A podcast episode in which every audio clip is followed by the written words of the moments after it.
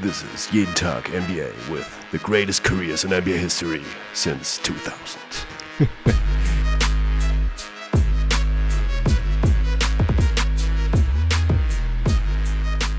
Willkommen zu einer neuen Folge von Jeden Tag NBA, dem Podcast für Leute, die sich jeden Tag mit der NBA beschäftigen wollen. Und heute beschäftigen wir uns hier mit den Top 5 Spielern dieses Jahrtausends, der Post-Jordan-Ära sozusagen. Und dafür habe ich mir natürlich mal wieder den einzigartigen Nikolas Gorni reingeholt. Hey Nico. Hi Jonathan. Das Thema wurde uns, ich will nicht sagen aufgezwängt, aber wir wurden davon auf Twitter überzeugt, würde ich jetzt einfach mal sagen. Ursprünglich war nämlich heute mal wieder eine Folge Answering Machine angesetzt gewesen, die letzte diesen Jahres. Ja, Fragen, Podcast. Der geneigte Hörer kennt es schon. Und auf Twitter gab es die Tage aber so ein paar ja, Diskussionen oder Fragen. Äh, hauptsächlich wurde das von unserem geschätzten ehemaligen Kollegen und Homie Hassan angeschoben. Und zwar erstmal so eine KD versus Steph Geschichte und ja, wer überhaupt so die Top 5 Spieler sind dieses Jahrtausends. Und da habe ich dann auch ganz spontan mal so meine Top 5 rausgehauen, habe die dann auch noch unterteilt und habe dann geschrieben, ja, wäre ja vielleicht auch mal ein Thema für einen Pod. Und ja, da kam eben eins zum anderen und jetzt sitzen wir hier. Ich habe auf jeden Fall mega Bock. Wie geht's dir, Nico? Ja, ich bin ultra heiß natürlich. Also ähm, das auch in, in Bezug auf, äh, wir wurden dazu gedrängt. Also ich muss ja ganz ehrlich sagen, äh, wären wir nicht dazu gedrängt worden, hätte ich dich wahrscheinlich dazu gedrängt, weil ich das Thema dann doch auch sehr spannend fand. Ja, du hast ja quasi schon zugesagt für uns beide. Ja, genau. Ich habe quasi einfach schon zugesagt, mir war auch egal, ob du da Bock drauf hast oder nicht. Ich dachte mir, das machen wir auf jeden Fall. Gerade wo jetzt die äh, aktuelle NBA dann doch mehr oder weniger trist ist aufgrund der ganzen ähm, gesundheitlichen Problematiken, die die Liga gerade so mit sich rumträgt, hm. äh, sind da jetzt weniger Highlight-Games verfügbar. Dazu kommen noch zahlreiche Verletzungen und da tut es dann doch mal wieder gut, so in alte Zeiten, stellenweise alte Zeiten und ganz tolle sportliche Momente abzutauchen. Ähm, das habe ich dementsprechend auch wahnsinnig gerne gemacht. Ja, also ich hatte auch direkt Bock, gedrängt, überredet oder sowas. Äh, das ist natürlich überspitzt ausgedrückt. Ich hatte mir da auch noch nie so wirklich Gedanken drüber gemacht. Also ein Name, glaube ich, der schießt da jedem direkt in den Kopf, weil der einfach auch im All-Time-Vergleich schon ganz weit oben ist, aber dann so Plätze zwei, drei, vier, fünf. Es wurde irgendwie immer schwieriger und wie es dann halt auch immer so ist, Top 5 reicht eigentlich nicht. Am besten wäre gleich eine Top 10 aufzumachen, aber dann würde man da wahrscheinlich ewig an Platz 10 wiederum machen, weil es so viele Kandidaten gibt und dann würde das Ganze auch schnell ausufern und wir wollen das hier heute wirklich in einen Pot reinpacken. Und wie gesagt, also ein, eine der beiden Herangehensweisen. Denn ich habe spontan direkt die, diese Top 5 dieser zwei Jahrzehnte jetzt plus eine Saison, wenn man so will, äh, in Top 5 Karrieren aufgeteilt in diesem Zeitraum. Spiele, die in diesem Zeitraum eben ihre Karrieren hatten. Und Top 5 Peaks oder Top 5 Primes oder wie auch immer man das jetzt schimpfen möchte. Weil ich finde, das sollte man durchaus differenzieren. Bei Top 5 Spieler, ich meine, was heißt das schon? Da muss man, wenn man wirklich irgendwie argumentieren oder sich austauschen, diskutieren möchte, muss man ja irgendwie Definitionen finden. Was ist der beste Spieler? Und ich finde, zwischen einer Karriere, also was quasi so das, das Lebenswerk eines Basketballers ist, wie lange hat er gespielt, was hat er in diesem Zeitraum erreicht, ähm, harte Faktoren wie Titel, Playoff-Siege, Stats, die man angehäuft hat und so weiter äh, und individuelle Auszeichnungen äh, vielleicht auch und dann halt vielleicht auch noch so weiche Faktoren, ja, die, diese Franchise groß gemacht, der ist das Gesicht äh, jener Franchise, der kriegt eine Statue vorne hingebaut und so weiter, kann man da vielleicht auch noch mit einfließen lassen. Das ist natürlich alles super interessant wir besprechen hier heute die Top 5 Karrieren, aber dann auch die Top 5 Peaks oder Primes. So wie gut waren die fünf besten Spieler eigentlich dann, wo sie auch am besten waren zu dem Zeitpunkt in ihrer Karriere und wie würde man das denn ranken? Dann das, das Spielerische, das Skillset, der Impact letztlich auf den Erfolg. Das muss keine 15 oder 20 Jahre gegangen sein, sondern in aller Regel sind das, du hast gesagt, mindestens zwei Saisons, ja, damit man halt nicht irgendwie, wenn einer mal eine ganz krasse Saison hatte, äh, das dann irgendwie anführt. Bei mir ist mir dann aufgefallen, war es meistens mehr als zwei Saisons. Also bei mir ist es dann schon schnell so Richtung Primes gegangen. Äh, das gibt's dann in einem separaten Pod. Jetzt hier heute in dieser Folge sprechen wir wirklich nur über die Top 5 Karrieren und dann schauen wir mal, inwiefern das ähm, von dem nächsten Pod in der nächsten Folge dann für Supporter sprechen wir noch über die Top 5 Peaks in in diesem Zeitraum. Ähm, Nico, was hast du jetzt für Gedanken dazu? Wie bist du da vorgegangen? Jetzt äh, vielleicht auch erstmal nur auf die Top 5 Karrieren bezogen, weil wie gesagt, die Top 5 Peaks, das machen wir dann in einer extra Folge. Ja, ich bin da grundsätzlich erstmal sehr froh, äh, dass du da von vornherein differenziert hast und ähm, Karrieren, Gesamtkarrieren und Peaks beziehungsweise die Primes getrennt hast, denn ähm, auch wenn es da natürlich Überschneidungen gibt, denn die Besten, the best at their best, wenn man so will, sind natürlich dann auch die Besten der Besten.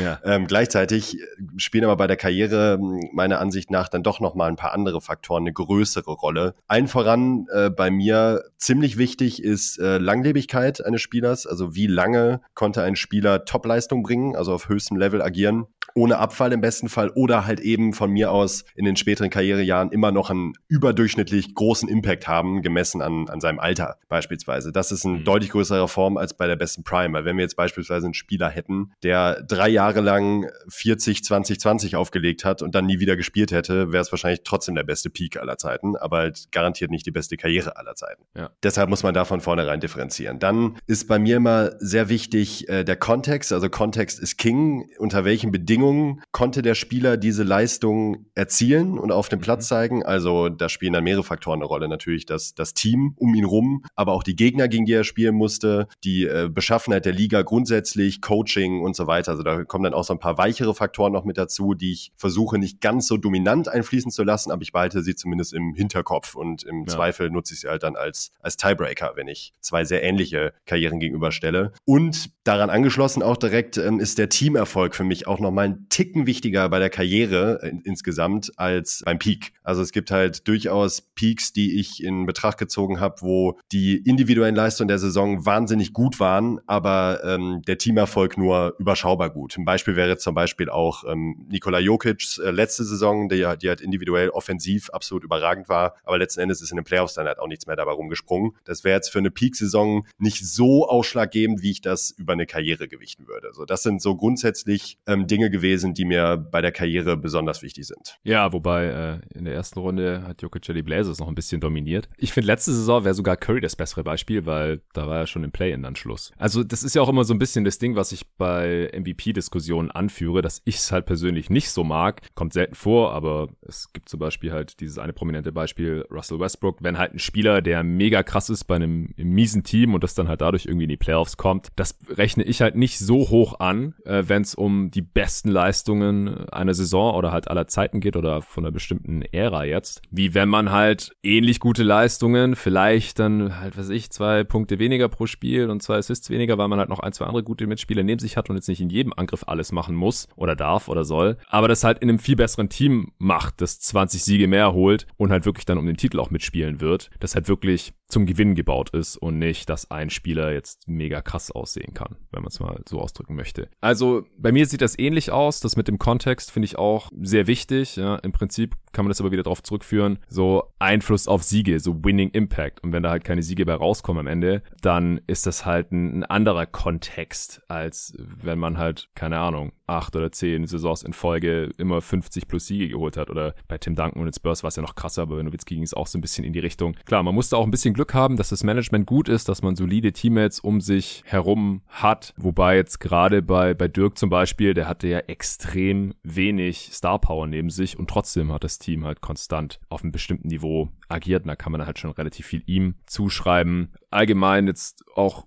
nicht nur individuell zu glänzen, natürlich auch Impact aufs Team, auf die Teammates, äh, kann man die Offense oder die Defense oder beides auf ein anderes Level heben, alleine durch das Skillset. Ähm, natürlich auch die Availability, ja, wenn der Spieler vielleicht 17 Jahre in der Liga war, aber drei Saisons in seiner Prime verpasst hat, wegen wiederkehrenden schweren Verletzungen oder so. Oder alle fünf Jahre mal eine Saison fehlt, ein anderer Spieler nicht. Sowas kann man vielleicht auch negativ anlassen, beziehungsweise dann Spieler, die extrem durable sind und nie länger ausfallen oder die ganze Prime am Start waren oder auch nicht mal zwischendrin ähm, mal ausgesetzt haben oder sowas. Das ist jetzt nicht, heute nicht relevant, weil Jordan hier äh, natürlich nicht mit reinfällt. Wir wollen ja explizit die besten Karrieren nach Jordan hier besprechen, aber Jordan hat halt zweimal äh, ja keine Motivation, keine Lust, was auch immer mehr gehabt und hat einfach aufgehört. Ja, das müsste man natürlich auch mit einberechnen, wenn man jetzt seine Karriere zum Beispiel bewertet, was heute hier nicht passieren wird. Das habe ich mit Arne von einem guten Jahr mal gemacht. Äh, heute auf Twitter ging es wieder drum. Welche Folgen von jeden Tag NBA sind irgendwie kleben geblieben? An welche erinnert man sich gern zurück oder hört man vielleicht nochmal an oder kann man nochmal anhören, würde man weiterempfehlen. Und da hat Arne nochmal auf diesen äh, LeBrons Legacy Podcast direkt nach dem Titelgewinn der Lakers letztes Jahr hingewiesen. Der kam im Oktober damals der Pod. Da haben wir da zum Beispiel auch drüber gesprochen. Wer da nochmal reinhören möchte. Ansonsten beschränke ich mich in erster Linie auf das, was man halt deutlich sieht auf dem Spielfeld. Also das, was wir halt letztlich auch bewerten können, die spielerische Leistung. Weil alles andere ist mir halt immer so eine Spur zu anekdotisch. So, ja, der ist ein ganz toller Leader und der ist immer vorweggegangen und hat tolle Ansprachen gehalten im Huddle oder in der Kabine und so. Ja, solche Stories werden halt erzählt, manche öfter und lauter als andere. Äh, manche Sachen werden vielleicht nie erzählt oder halt irgendwo, wenn gerade keiner wirklich aufpasst und das wird dann nicht prominent in der Doku oder in einem Artikel oder in einem Buch platziert oder sowas, obwohl das vielleicht genauso einen großen Einfluss hatte auf die Teammates oder aufs Gewinnen, wie jetzt andere Stories, die man halt schon 20 Mal irgendwo gesehen und gehört und gelesen hat als NBA-Fan. Also solche Sachen versuche ich immer eher außen vor zu lassen, diese ganze Locker-Room, Leadership, Personality-Geschichte. Ja, es ist halt auch mega schwer, da zu differenzieren und zu unterscheiden, ähm, wo es nur gute PR ist und ja. äh, wo der Einfluss halt wirklich da gewesen ist. Ne? ne das ist zumindest bei allen der Fall, außer bei Tim Duncan natürlich. Da ist es glasklar, dass er der glasklar. beste Leader der Liga-Geschichte ist. ja, oder Curry, oder Dirk, ja, alles coole Typen irgendwie so. Also genau. wie willst du da jetzt wieder, genau.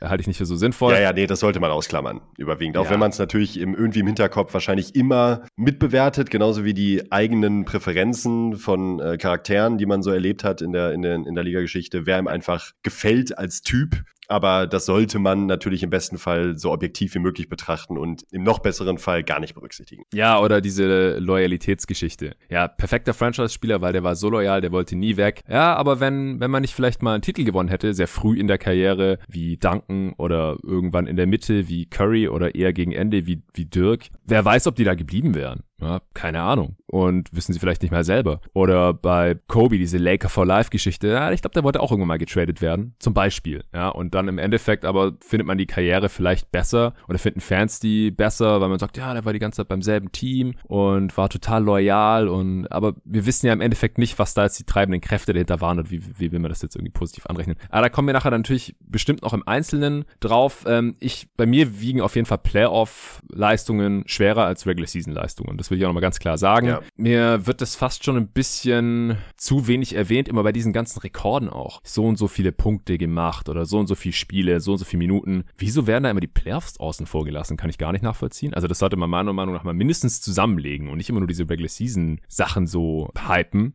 meiner Meinung nach sollte man sogar eher die Playoff-Sachen in den Vordergrund schieben, weil da geht's halt um die Wurst. So, das ist einfach wichtiger, ob man da seine Leistung bringt, ob man in den Playoffs mindestens das leistet, was man in der Regular Season leistet, dann oder vielleicht sogar noch eine Schippe drauflegt, genauso effizient ist und natürlich halt auch gewinnt. Und ich habe mir jetzt heute auch nochmal für diese Übung angeschaut, so wie viele Playoff-Serien haben die Spieler eigentlich gespielt und wie viele davon haben sie gewonnen und verloren. Weil das hätte ich dir aus dem Stehgreif bei keinem dieser Spiele wirklich sagen können. Und das nee. ist ja eigentlich fatal. Oder ich verstehe nicht ganz, wieso das so ist, weil das ist doch im Endeffekt das, worum es auch immer geht. So bei jedem Trade, beim Teambuilding, bei der Draft immer, ja, wollen Winning Team bauen und wie kann die Franchise schnell wieder erfolgreich werden. Die wollen keine Loser sein oder hier macht man jetzt den Move, um endlich Contender zu werden. Und im Endeffekt trackt niemand, wie oft ein Spieler eigentlich in seiner Karriere A, eine Playoff-Schlacht geschlagen hat und wie oft er die dann auch gewonnen hat. Und da bin ja, ich bei oder es geht sogar so weit, ja? äh, sorry, oder es geht sogar so weit, dass gewonnene Playoff-Serien einem eher negativ angelastet werden. Beispiel LeBron immer mit, er verliert in den Finals, wo ich mir denke, ja, dafür muss er aber erstmal ein paar Serien gewinnen, dass er überhaupt in die Finals ja. kommt. Und in der ja. ähm, Narrativ ist es dann tatsächlich oft gefühlt vorteilhafter, wenn einer in der ersten Runde rausgeflogen ist, weil dann die Playoffs einfach gar nicht mehr berücksichtigt werden, als hätten sie nicht stattgefunden, als wenn jemand irgendwie knapp in den Conference Finals scheitert. Und das ist halt absoluter Bullshit. Äh, und das, damit sollten wir hier mal aufräumen in diesem Podcast.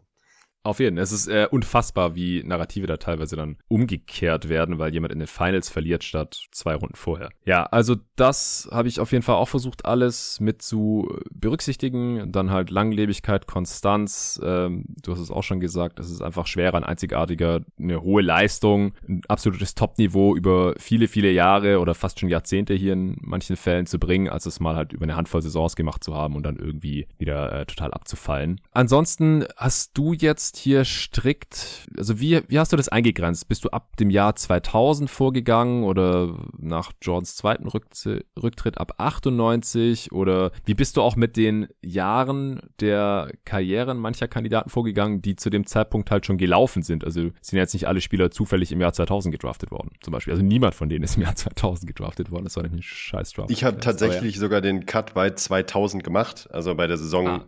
also meine Bewertung fängt an bei der Saison 99 00. Mhm. Und alle Spieler, die bei mir in Frage gekommen sind, haben auch ihre besten Jahre eben nach dieser Saison oder in dieser Saison gezeigt. Deshalb war es für mich jetzt gar nicht so schwer, das so einzugrenzen, um ehrlich zu sein in der Form. Ich fand es dann doch immer noch schwerer, ähm, sei es jetzt bei noch spielenden Spielern wie ähm, Curry, Durant oder selbst LeBron noch, ähm, finde ich es immer noch mal ein bisschen schwerer, die Karrieren als Gesamtes zu bewerten, wenn sie halt eben noch nicht vorbei sind. So, das ist äh, muss man schon irgendwie ein bisschen mit einfließen lassen. Bei LeBron ist es ein bisschen leichter, weil er eben auch noch mal weiter am Ende seiner Karriere steht als ein äh, Curry jetzt beispielsweise. Trotzdem ähm, kann halt durchaus noch was passieren bei all den äh, die Spielern, die ich jetzt gerade genannt habe zum Beispiel. Da war es halt bei einem äh, Tim Duncan oder bei einem Shaq oder bei einem Dirk äh, deutlich leichter, das einzuschätzen, weil es halt eben eine abgeschlossene Sache ist. Ähm, ja, deshalb, mhm. äh, ich habe es versucht, irgendwie mit einfließen zu lassen, bin aber dann zu dem Schluss gekommen, dass es irgendwie unfair ist und habe sie dann einfach alle berücksichtigt, weil äh, jetzt äh, gerade Durant und Curry, äh, nach dem, was bei Twitter passiert ist, jetzt beispielsweise auszuklammern, weil sie halt eben noch spielen, wäre halt irgendwie schwachsinnig gewesen. Ja, ich meine, wenn man sie jetzt schon mit reinnimmt, dann sagt man halt, egal was jetzt noch passiert oder was halt realistisch erwartbar ist, wir gehen jetzt nicht davon aus, dass sich im nächsten Spiel eine äh, Karriere beendende Verletzung zuziehen, selbstverständlich. Also bei normal zu erwartendem Karriereverlauf von Curry und Durant, dann wird da noch ein bisschen was passieren, aber wir sagen einfach mit dem Stand, den wir heute haben, haben die schon die 1, 2, 3, 4, 5 beste Karriere oder 6 beste, who knows, wir werden es gleich sehen, gespielt hier in dieser Ära. Also, dass man das einfach jetzt schon bewerten. Ansonsten, ich habe auch nur Spieler reingenommen, die ihre beste Zeit oder den Großteil ihrer Karriere eben nach Jordans Rücktritt, also nach dem zweiten hatten. Und die Jahre, die davor da waren, die zählen zwar schon noch in die Karriere mit rein, aber der, der Schwerpunkt des Schaffens liegt auf jeden Fall in diesem Jahrtausend. Also ich habe jetzt nicht so einen harten Cut irgendwie gesetzt, aber ich glaube, so kann man es am besten zusammenfassen. Ja. Das ist wahrscheinlich auch am sinnvollsten. Ähm, wie wollen wir es denn machen? Wollen wir von eins bis fünf gehen und dann am Ende halt, also ich glaube, die ersten paar Plätze sind wahrscheinlich nicht so diskussionswürdig. Ich glaube sogar auch, dass es so besser ist, als mit fünf ja. anzufangen, weil dann sprechen wir direkt gefühlt über sechs oder sieben Spieler. Ja. Ähm, für einen das Platz. Ist, Genau. In den meisten Formaten ist der Spannung halber natürlich auch immer besser, wenn man so von unten nach oben geht und so, oh mein Gott, wer ist nur auf Platz eins? Aber ich glaube, heute ist es ausnahmsweise immer sinnvoller, wenn wir uns einfach von oben nach unten durcharbeiten und dann schauen wir ja. auch mal, wie viele Spieler wir da am Ende noch irgendwie erwähnen oder kurz besprechen müssen oder erklären müssen, wieso sie sich nicht reingeschafft haben in die Top 5. Ja, auf Platz eins ich glaube, das ist der einzige Name, der relativ klar ist. Du hast übrigens den Vorteil, nee, warte mal, du hast einfach nur deine Top 5 gepostet und ich habe ja direkt in Karrieren und Peaks aufgeteilt auf Twitter. Das heißt, so eine grobe Ahnung haben wir, glaube ich, schon, wie es beim jeweils anderen aussieht. Ich kenne bei dir die Differenzierung nicht. Schon aber was geändert, also keine Sorge, es, ich es auch. wird nicht langweilig. Okay, aber wenn wir auf eins haben, ich glaube, das ist relativ klar, denn ich habe es vorhin schon mal angeteasert. Es ist halt der Dude, der sogar für Platz eins All-Time zumindest mal im Gespräch ist mittlerweile und zwar auch mindestens was halt die Karriere angeht. Jetzt nicht was den Peak angeht vielleicht oder die Prime, aber LeBrons Karriere ist jetzt einfach auch schon so viel länger als die von Jordan. Er hat auch schon so viel mehr Playoff-Spiele und Serien gespielt und auch mehr Playoff-Serien gewonnen als Jordan, um das hier gerade mal anzuführen, dass man da auf jeden Fall irgendwie drüber sprechen kann. Weil Jordan Jordan hat einfach keine 19 und das ist wahrscheinlich auch nicht LeBrons letzte Saison, Saisons gezockt. Und LeBron ist mittlerweile im 19. Jahr und es gibt halt auch fast keinen Spieler, der hier in diesem Spielerpool drin ist, der deutlich länger gespielt hat. Also Duncan ist auch auf 19 Saisons ja. gekommen, wie ich mit Schrecken feststellen musste. wenn LeBron jetzt aufhört, hat er genauso lange gezockt wie der alte Duncan, aber der war halt auch noch vier Jahre im College und LeBron gar nicht. Das ist halt der große Unterschied oder der Grund, wie es dazu kommen konnte. Also LeBron ist relativ klar auf eins. Nicht oder? nur relativ klar, ähm, das kann ich als Fan oder Nicht-Fan, ist mir total egal, wie man zu LeBron James grundsätzlich steht. Ähm, das ist die einzige, der einzige Spot in diesem Ranking, genau wie vielleicht auch bei den Peaks, ähm, Spoiler Alert, äh, der für mich mhm. absolut unstrittig ist. Also ähm, e-, egal von welcher Seite aus man es angehen möchte, es findet sich einfach nichts. Gerade wenn wir hier von der Karriere sprechen, du hast es gerade gesagt, es sind 19 Jahre auf individuell stellenweise nie dagewesenem gewesenem Niveau in manchen Bereichen. Teamerfolg, individuelle Auszeichnungen, äh, statistische Meilensteine, you name it, ist wirklich total egal, welchen Engel man da anwendet. Ähm, da ist LeBron auf eins. Punkt. Ja, auf jeden. Ja, ich würde sagen, ich hau auch ein paar der Meilensteine zumindest mal immer kurz raus, damit die Hörer das auch nochmal vor Augen haben. Über viele dieser Karrieren haben wir jetzt natürlich auch schon in Redrafts und anderen Formaten gesprochen, aber zum einen haben sich diese Formate auch ein bisschen weiterentwickelt und ich weiß gar nicht mehr, ob wir das bei LeBron damals so gemacht haben, sondern einfach auch nur gesagt haben, so, an eins ist LeBron, ist klar, äh, wir nehmen jetzt dann zwei. Redraft 2003 war auch die erste, die wir damals zusammen gemacht haben. Deswegen, ich hau's nochmal raus hier. Äh, LeBron, 17 mal All-Star, einmal war er Scoring Champ 2007, 8. Er hatte in der letzten Saison erst die meisten Assists in der Liga. Das war das einzige Mal. Er war 17 Mal All-NBA auch. Also bei manchen Spielern gibt es eine relativ große Diskrepanz zwischen der Anzahl der All-Star-Nominierungen und der All-NBA-Nominierungen, weil das halt so ganz grob gesagt nur halb so viele sind, die es ins All-NBA-Team dann auch schaffen. Bei LeBron ist es natürlich überhaupt gar kein Problem gewesen. Er war viermal Regular Season MVP, sechsmal All-Defensive Team auch und natürlich viermal NBA-Champ, auch alle viermal Finals-MVP geworden, zehnmal in den Finals, achtmal davon in Folge zwischen 2011 und 2018. Und dann halt noch 2007 und eben 2020, das letzte Mal, als er mit den Lakers dann Champ geworden ist. Playoff-Serien, hast du es gesehen oder hast du eine Ahnung, wie viele Playoff-Serien LeBron in seiner Karriere bisher gespielt nee. hat? Gar keine Ahnung? Nee, bevor ich jetzt irgendeine dumme Zahl sage, sage ich leider nichts. Ich, ich hätte mir da auch echt schwer getan. Also man kann vielleicht irgendwie drauf kommen, wenn man sagt, ja gut, 19 Saisons, ab der zweiten Saison waren in den Playoffs und wie viele Serien hat er so gespielt im Schnitt pro Jahr? Ja, und dann bei den Lakers war er auch eine Saison nicht. Äh, wie dem auch sei, es sind genau 50 Playoff-Serien bisher. Was das für eine Sample-Size ist, ne? Das ist ja auch mal das Ding mit ja. wie, wie bewertet man manche Spieler? Ja gut, das waren jetzt zwei gute Playoff-Runs, waren aber auch gerade mal, was weiß ich nicht, wie viele Spiele Spiele, irgendwie 40, äh, 40 Spiele, ja, also das ist genug Sample Size, um da, äh, um das bewerten zu können. Der Einzige, der da annähernd rankommt, ist Duncan. Klar, Spurs war noch einfach eine Macht und jedes Jahr in den Playoffs und haben dann da auch ein, ein paar Runden gespielt in aller Regel. Und der hat 48 Playoff-Serien gespielt. LeBron hat 39 dieser 50 Playoff-Serien gewonnen. Auch die 39 Siege sind deutlich mehr als jeder andere Kandidat, der hier annähernd in Frage kommt. Sind noch neun Serien mehr als Jordan gewonnen hat, weil wie gesagt, da hat es mich wirklich interessiert, habe ich mal einen Vergleich aufgemacht. Und wie gesagt, zehnmal Finals. Also klar, wenn man halt 39 Mal eine Playoff-Serie gewinnt, dann kommt man meistens auch weit. Allein diese acht Finals in Folge, also ja, ich habe ich habe dazu noch ein nettes Goodie, weil ich es mir einfach nochmal rausgeschrieben habe, weil es ähm, mich nochmal interessiert hat. Nach der desaströsen Finals-Leistung 2011 äh, gegen die Mavs ähm, mhm. sahen die Statlines und ich kann es äh, ganz schnell machen, ab 2012, also von 2012 bis 2020, wie folgt aus. 29, 10, 7, 26, 11, 7, 29, 8, 4, 36, 14, 9, 30, 11, 9, 34, 12, 10, 34, 9, 10 und 30, 12, 9. Also das sind halt Final-Serien gewesen alles, ne? Mit, mit entsprechenden Effizienzwerten natürlich dazu. Ne? Also da so viel mehr muss man, glaube ich, nicht sagen. Das dann ähm, individuell ist das einfach ganz, ganz, ganz, ganz schwer zu toppen, auch in der Zukunft. Auch wenn uns da Stephen Curry beispielsweise eines Besseren belehrt hat, was irgendwelche Dreierrekorde anbetrifft, sind so individuelle Statistikrekorde, wie sie LeBron jetzt mit seiner Karriere vorgelegt hat, die werden verdammt schwer zu sein, äh, schwer sein einzuholen. Ja, und also er ist ja, er ist ja so ein bisschen, also ganz vereinfacht gesagt, wenn man sich jetzt so andere Top-Spieler all-time anschaut, so ein bisschen Hybrid aus Jordan und Magic, weil er einfach viel mehr Playmaker, Organisator, Floor General ist als Killer-Scorer äh, Jordan jetzt, ja. Und trotzdem. Und trotzdem Killer-Scorer, das ist ja genau das Ding.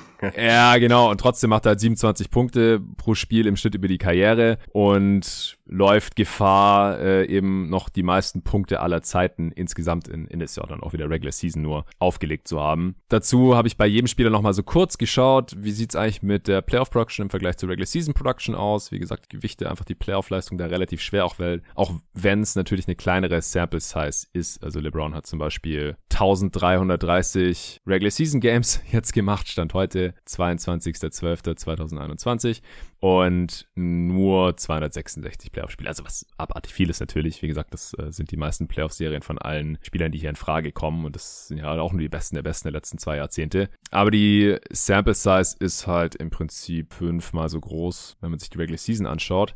Nichtsdestotrotz, also LeBron ist halt einer der Spieler, die in den Playoffs die Production noch ein bisschen hochschrauben. Das scoret noch ein bisschen mehr im Schnitt ähm, normiert als in der Regular Season und er hält halt seine Effizienz, also Offensivrating von 116 über die Karriere. 116 über die Karriere. Für einen Spieler, der schon seit 2003 in der Liga ist, als das Offensivrating im Schnitt halt noch so 103 war. Ja, nur zum Vergleich.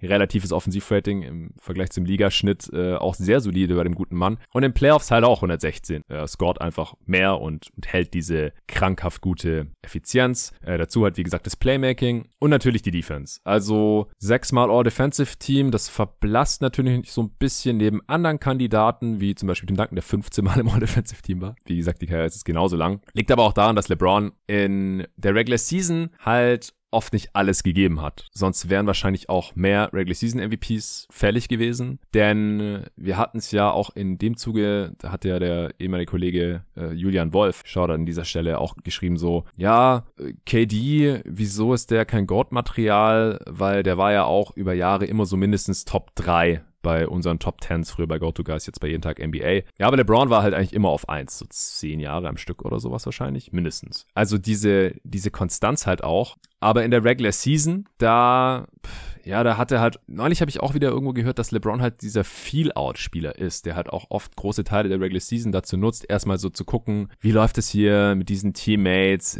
Er hat ja auch mit unglaublich vielen verschiedenen Teammates gezockt, ja auch in verschiedenen Teams natürlich, kommen wir gleich vielleicht noch zu, verschiedene Franchises, ähm, dass er halt oft sich auch in diese Situation wiedergefunden hat, dass er erstmal eben diese Feel-Out-Perioden, Teile der Regular Season gebraucht hat, um halt zu gucken, wie läuft es jetzt hier am besten, diese Off Offense, wie viel muss ich selber scoren, wie sieht das Spacing aus, mit welchen Lineups und wie verteidigen wir halt auch am besten. Und das hat halt seinen persönlichen Output dann selten so maximiert oder halt auch die Teams waren ja jetzt nicht immer Platz eins in der Conference, in der er gerade gespielt hat. Oder wie siehst nee, du das? Nee, das sehe ich eigentlich äh, zu 100% genauso. äh, wollte ich aber auf jeden Fall nochmal angeführt haben. Wie siehst du das jetzt? Also, ich wie gesagt, ich glaube, auf eins ist unstrittig, dass er die beste Karriere jetzt hatte hier in der Post-Jordan-Era. Falls jemand anders sieht, wäre ich mal auf Argumente gespannt. Also wollen natürlich auch nichts im Keim ersticken.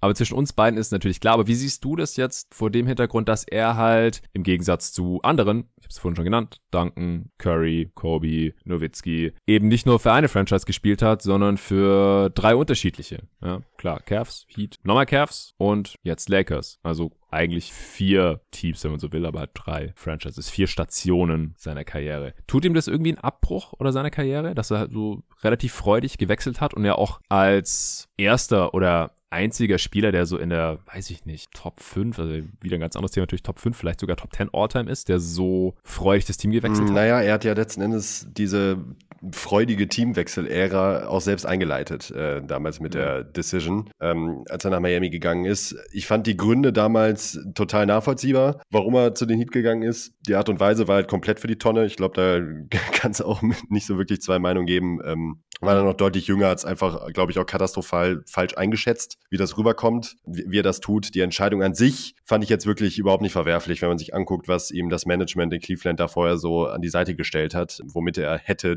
dominieren sollen. Er hat es ja trotzdem, wo bemerkt, ähm, in die Finals geschafft, äh, wo er dann chancenlos unterlegen war. Aber äh, dennoch, also selbst mit dem Material hat das ja weit geschafft und ist da an den Punkt gekommen, wo er gesagt hat, ähm, nee, so nicht mehr. Finde ich schwer vorzuwerfen, vor allen Dingen halt, weil die Heat ohne ihn, also bevor er hingegangen ist, hatten sie halt Wade, einen absoluten Superstar auch zur damaligen Zeit, gar keine Frage, muss man auch nicht diskutieren. Trotzdem ist bei James, was bei James halt immer so ein bisschen mitschwingt, ist, die Teams, die er verlässt, werden halt katastrophal schlecht, was natürlich auch einmal den Grund hat, dass sie ihn verlieren als besten Spieler der Liga, aber auch, weil sie natürlich alles auf Win Now aus, auslegen, wenn er in diesem Team mhm. gespielt hat. Gleichzeitig zeigt das aber nochmal, was er für einen Impact hat, egal bei welchem Team. Ja, ich finde zumindest in der Hinsicht, finde ich es positiv, dass er zu den Lakers gegangen ist, auch in einer Situation, wo sie jetzt nicht gerade das allerbeste Grundgerüst hatten. Zwar viele junge Talente, wo aber keiner so richtig wusste, was die jetzt bringen können. Klar, Trade-Masse so weiter. Aber er hat halt zumindest auch den Narrativ widerlegt, dass er es im Westen nicht bringen kann, weil ja immer wieder viele gesagt haben, oh, der, der Easy Osten, der Easy Osten. Ähm, lange Rede, kurzer Sinn. Ich finde, auch da ist der Kontext halt wirklich entscheidend. Also ich fand den Miami weg Wechsel nachvollziehbar. Ich fand den Wechsel zurück zu den Cavs auch nachvollziehbar, nicht ganz so cool. Also von der Story war es cool, aber ich hätte ihn hätte gerne auch gesehen, wie er es mit so einem alternden Heat-Team vielleicht nochmal probiert hätte. Ähm, wenn Riley oder wie Riley da ein Retool hätte äh, vorgenommen, das hätte ich sehr interessant gefunden. Das hätte ich auch gerne gesehen. Ähm, bei Durant dann beispielsweise, auf den kommen wir auch nochmal zu sprechen, ist dann nochmal was anderes, weil die Gegebenheiten halt nochmal andere waren. Also es war halt nicht so, als hätte, hätte es jahrelanges Missmanagement äh, bei den Thunder Game. Er war halt in den Conference Finals immerhin, äh, in Game 7 gegen die Warriors und hat sich diesem Team dann angeschlossen. Und James hat sich halt einem Team angeschlossen, das nicht in den Playoffs war, in, in dem Jahr, wo er zu Miami gewechselt ist. Ähm, spielt viel mit rein. Ich glaube, äh, da sind auch viele persönliche Präferenzen, spielen eine große Rolle, wie sehr man den Spieler mag, ob man ihn das jetzt entschuldigt oder nicht, ob man Fan von einer bestimmten Franchise ist. Mir ist es letzten Endes egal, solange die On-Court äh, Production stimmt. Also für mich macht es eine Karriere auch nicht besser, wenn man eine ganze Karriere bei einem Team gespielt hat oder nicht. Dirk jetzt beispielsweise mal hat ja auch selbst mal ähm, zu ähm, dass wenn 2010, äh, dass wenn er nicht den Titel geholt hätte, ähm, 2011 mit den Mavs, er in diesem Sommer sich sehr gut hätte vorstellen können, auch zu den Heat zu gehen, weil er da wohl ein äh, Angebot bekommen hat. Äh, ist so, fände ich übrigens sehr interessant. Also dass er in diesem Jahr, okay. wenn er nicht gegen die Heat gewonnen hätte, ähm, hätte er sich vorstellen können, da auch hinzugehen nach all den Jahren in, in Dallas. Ist dann aber eben Meister mhm. geworden. Das hat halt alles geändert. Und ja, wenn es halt nicht klappt, bei Garnett sieht man es, der wurde dann getradet, bei so vielen anderen Spielern, ob sie dann nun getradet werden oder selber die Entscheidung treffen. Letzten Endes geht es darum, erfolgreich zu sein. Und ähm, was die Spieler dafür für einen Weg wählen, ist letztlich ihnen überlassen. Ähm, solange die Leistung stimmt, habe ich da kein Problem mit. Egal bei wem. Ja, und wenn die Cavs einen besseren Management-Job gemacht hätten und ihm ein besseres Team auch an die Seite gestellt hätten oder wenn er da eine bessere Perspektive gehabt hätte, aber die waren Cleveland einfach nicht vorhanden. Also wenn die quasi ein Pendant zu Scotty Pippen da gedraftet hätten, irgendwann in seinem ersten Stint in Cleveland, dann wäre er vielleicht auch geblieben. Aber sportlich gesehen war es einfach die richtige Entscheidung, da wegzugehen. Nach Miami zu gehen, war natürlich eine interessante Entscheidung und sich mit Bosch und Wade zusammenzutun, aber das war jetzt auch nicht dieser klassische Fall von, wie wir es dann später bei Durant noch gesehen haben, if you can't beat him, join him, weil er hat nie eine Playoff-Serie gegen Wade oder Bosch gespielt, weil deren Teams teilweise auch einfach zu schlecht waren oder Heat, äh, Wade mit Shaq, die waren 0-6 schon gut, da waren die Cavs noch zu schlecht, dass sie aufeinander hätten treffen können. Also das war jetzt auch nicht so, dass er sich da mit seinen größten Rivalen zusammengetan hat oder so, sondern die waren halt einfach Boys und die Heat hatten Cap Space und Miami ist eine schöne Stadt und ja, wieso da nicht da? Riley war da, Spolstra war da, auch wenn er damals noch nicht den Namen hatte. Und ja, dann waren halt auch relativ schnell noch ein paar brauchbare Rollenspieler da und das war im Endeffekt ja die goldrichtige Entscheidung auch aus sportlicher Sicht. Aber irgendwann hat er sich dann doch irgendwie dazu berufen gefühlt, nochmal nach Cleveland zu gehen. Hatte sicherlich nicht nur sportliche Gründe, aber auch, weil die Heat waren halt auf dem absteigenden Ast. Er hat immer betont, dass er irgendwie da noch unfinished Business habe und ich bin mir ganz sicher, dass es sich auch besser angefühlt hat, dann beim zweiten Mal die Cavs zu verlassen, ja. nachdem er ihnen den äh, Titel spektakulär gebracht hatte. Und klar, es ist halt auch seine Heimat gewesen und er hatte wohl bei den Cavs auch deutlich mehr zu sagen als bei den Heat, womit Riley halt auch noch ein sehr großes Ego und ein alteingesessener Pate des Erfolgs natürlich im Front Office saß. Das war in Cleveland einfach nicht der Fall. Da gab es tausend Gründe, warum er hin und dann wieder hergewechselt ist. Dann der Wechsel zu den Lakers letztendlich. Ja, ich glaube, das war auch so eine Mischung. Zum einen nochmal aus äh, Business Move und auch so Life Choice einfach. Er hatte irgendwie auch schon ein Haus in LA und seine Familie wollte da gerne leben und sein Sohn geht da zur High School, Sierra Canyon und so weiter. Und dann aber auch nochmal sportliche Gründe, weil die Cavs waren da auch schon irgendwie so ein bisschen am Ende. Kyrie hatte weggewollt, Love war nicht mehr so derselbe und die Flexibilität war nicht so gegeben. Und bei den Lakers hat man es ja dann früher oder später hinbekommen. Man hat halt einen Haufen junge Spieler, noch ein paar Picks und Cap Space, dass dann im Endeffekt AD äh, kam und das hat ja dann auch nochmal für den Titel gereicht. Und in Cleveland war es einfach die zwei Jahre zu zuvor in den Finals gegen die Warriors immer relativ aussichtslos gewesen. Und wie lange Durant dann da noch bleiben würde, das konnte ja auch keiner vorhersehen. Also ich finde es im Endeffekt auch nachvollziehbar, dass er diese ganzen Wechsel vollzogen hat. Ich finde es auch schöner, dass er zurückkam zu den Cavs und dann den nochmal den Titel gebracht hat, ist irgendwie eine coole Story. Und der Witz ist ja, er ist ja auch trotzdem ohne Wenn und Aber das Gesicht der Cavs der letzten beiden Jahrzehnte, ja. obwohl er zweimal gegangen ist. Also das darf man jetzt auch nicht hier irgendwie unter den Teppich kehren. Also er hat es irgendwie geschafft, dieser Franchise-Player der Cavs zu sein, all time, der wichtigste Spieler und den größten Erfolg gebracht. Nicht nur für die Franchise, sondern für die ganze Stadt, der erste Titel seit 50 Jahren und so weiter. Also ist da irgendwie sein Vorschusslorbeeren gerecht geworden und hat es trotzdem geschafft, nebenher noch zwei Titel in Miami zu holen und einen in LA. Also von daher im Endeffekt finde ich auch, sollte das seiner Karriere nicht großartig Abbruch tun. Und auch da immer wieder der Punkt, welcher absolute Superstar, Ausnahmespieler ist denn bei seinem Team geblieben, wenn das Team nicht erfolgreich war in irgendeiner Hinsicht? Also wenn es weder eine gute Infrastruktur hatte, noch äh, gutes Coaching, noch gute Mitspieler, wen gibt's denn da? Also Dirk, okay, der hat aber auch relativ früh schon gute Erfolge verbuchen können, ähm, war